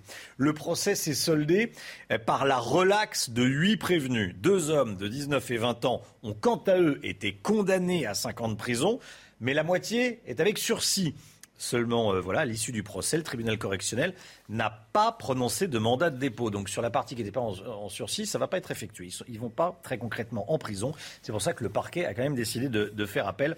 Ce policier a été attaqué par 10 personnes et à ce jour, euh, personne ne va en prison. Il y a donc cet appel euh, du parquet. On en parle ce matin. Pierre Chasseret comme tous les matins, dans la matinale, on parle voiture et là on va parler vélo. Voiture et vélo, cohabitation des, voitures et des, et des vélos. Les pistes cyclables, à Paris en l'occurrence, mais c'est vrai dans toutes les grandes villes de France, bien sûr, euh, sont pour la majeure partie en ce moment totalement vides, ce qui a le don d'agacer les automobilistes dans les bouchons. Hein. alors évidemment, il y a le télétravail, mais on a pris des chiffres qui correspondent à une, réalité quand on regarde l'évolution des déplacements à vélo. Et c'est pour ça que le vélo ne pourra pas suppléer la voiture en ville, parce que l'évolution de mois en mois, elle est très claire. On s'aperçoit que ça décline et que, regardez, euh, jusqu'au mois de janvier, pendant la période hivernale, eh bien fatalement, il y a beaucoup moins d'envie d'enfourcher son vélo. On n'en voit plus le bout de la selle. Donc au final, on se retrouve avec des points de comptage dans Paris où vous n'avez quasiment aucun vélo qui passe. J'en veux pour preuve un point de comptage sur l'avenue de la Porte d'Orléans qui a vu quand même hier 50 vélos dans la journée, c'est-à-dire absolument rien. Imaginez-vous un petit peu la réaction des automobilistes lorsqu'on leur ferme les voies sur berge, notamment dans la capitale. 43 000 passages de voitures par jour, pour voir aujourd'hui qu'en moyenne sur l'année, il y en a moins de 1500 par jour qui passent, et on crée des bouchons, on crée des embouteillages. Alors certes, télétravail aujourd'hui, mais ça ne va pas être pour très longtemps, et quand la vague de Covid sera terminée, eh bien on se retrouvera avec des bouchons monstres, des vélos qui pourront passer, mais qui ne seront pas au rendez-vous. Pierre Chasseret, merci Pierre. La santé tout de suite, on va parler du nouveau vaccin anti-Covid. Docteur Brigitte Millot, on va parler avec vous du Novavax. C'est le cinquième vaccin anti-Covid qui a été approuvé dans l'Union européenne. Il devrait arriver en France au mois de février. Avant d'en parler, on fait un point sur les vaccins déjà existants. Oui, on va voir les différents types de vaccins, hein, puisque évidemment, de nombreuses personnes ont dit qu'on n'avait pas assez de recul sur certains. Voyons en tout cas les différents types de vaccins. Les vaccins inactivés, ça a connu depuis longtemps. Soit on prend un virus euh, vivant atténué, on lui enlève sa virulence, soit un virus mort. Ce sont les vaccins, on va dire, classiques. Ensuite, les vaccins sous-unitaires. C'est le Novavax dont on parle aujourd'hui. Je vais vous expliquer comment ça se passe. Après, il y a les vaccins à vecteurs viraux. Alors cela était nouveau aussi. Hein. C'est AstraZeneca, c'est Janssen. C'est-à-dire qu'on va prendre un vecteur pour mettre le virus dedans. Euh, un adénovirus, il y en avait, c'était du chimpanzé, il y en avait, vous vous souvenez. Ça, ce sont, c'était aussi des nouveaux vaccins, parce qu'on a, on a parlé que de l'ARN, mais c'était aussi nouveau. Et les vaccins à ARN, à ADN, inutile de le rappeler, on en a beaucoup parlé. Alors ce vaccin, il pourrait intéresser ceux qui avaient peur de cette nouveauté de ces vaccins ARN, parce que c'est quelque chose qui existe déjà. Ça existe, donc les vaccins, on les appelle ça sous-unitaires ou alors à protéines recombinantes. Ils existent déjà pour la coqueluche, pour les méningites à et pour l'hépatite B. Donc, on a un peu plus, on a du recul. Hein. Mais ce qu'il faut bien comprendre, c'est comment ça fonctionne. En fait, c'est un organisme génétiquement modifié. On va utiliser le génie génétique pour fabriquer la protéine S, la fameuse protéine Spike. Donc là, on le fabrique dans des bioréacteurs. Après, on le fait se développer dans des cellules d'insectes, du baculovirus. Euh, on le fait se développer là-dedans. Et en fait, voilà, il ne faut pas penser que c'est un morceau de virus qui a été, euh, du virus qui a été atténué ou quoi. Non, c'est le génie génétique qui fabrique ça. Et ensuite, on va l'injecter. Mais comme c'est assez peu immunogène, ça procure assez peu d'anticorps, on va associer ce qu'on appelle un adjuvant. Et la différence, c'est que là, c'est souvent de l'aluminium qu'on ajoute dans les vaccins pour créer une réaction immunitaire un peu plus forte. Et là, la spécialité de ce laboratoire, Novavax, c'est d'utiliser ce qu'on appelle de la saponine, peu importe, saponine plus cholestérol plus phospholipides, enfin un adjuvant qui va augmenter, améliorer. Et on a des très bons résultats d'efficacité et on aurait aussi de très bons résultats sur le variant Omicron. Donc voilà euh, comment fonctionne ce, vaccin. Pareil, deux doses à, deux, à 21 jours d'intervalle. Euh, il se conserve entre 2 et 8 degrés. Enfin bon, voilà, vaccin, on va dire classique, plus connu. Si ça peut en rassurer certains, voilà, il arrivera normalement en février. Il y a déjà 6 millions de doses de commandées. Je suis une employée, je fais ce qu'on me demande. 8h51. Merci d'être avec nous. Merci d'avoir choisi CNews dans un instant. C'est l'heure des pros avec Pascal Pro et ses invités. On se retrouve lundi matin pour une nouvelle matinale. Évidemment, on est avec euh, Anthony Favalli, le docteur Millot, Loïc Signor, Pierre Chasseret, tout le reste de l'équipe. On se retrouve euh, lundi matin. Vous, on vous retrouve euh, Brigitte demain matin. Hein, oui, avec le docteur Martin Blachier qui prend des risques et qui va nous annoncer quand l'épidémie va s'arrêter. Ah ben non, il a sorti sa, comment dit, sa boule non, de non, cristal. Non, c'est scientifique.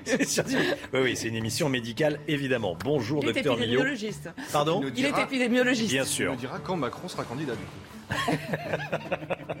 non, il ne fait pas de voyance. Il fait pas de voyance. Ça va peut-être terminer avant. Ah, Allez, 8h51. Bonjour, docteur Millot, tous les samedis à 10h. Dans un instant, l'heure des pros. Pascal Pro, belle journée à vous sur CNews. Tout de suite, Pascal Pro dans l'heure des pros. Planning for your next trip? Elevate your travel style with Quince. Quince has all the jet setting essentials you'll want for your next getaway, like European linen, premium luggage options, buttery soft Italian leather bags, and so much more. And is all priced at 50 to 80% less than similar brands.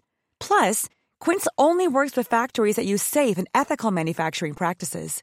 Pack your bags with high-quality essentials you'll be wearing for vacations to come with Quince. Go to quince.com slash pack for free shipping and 365-day returns.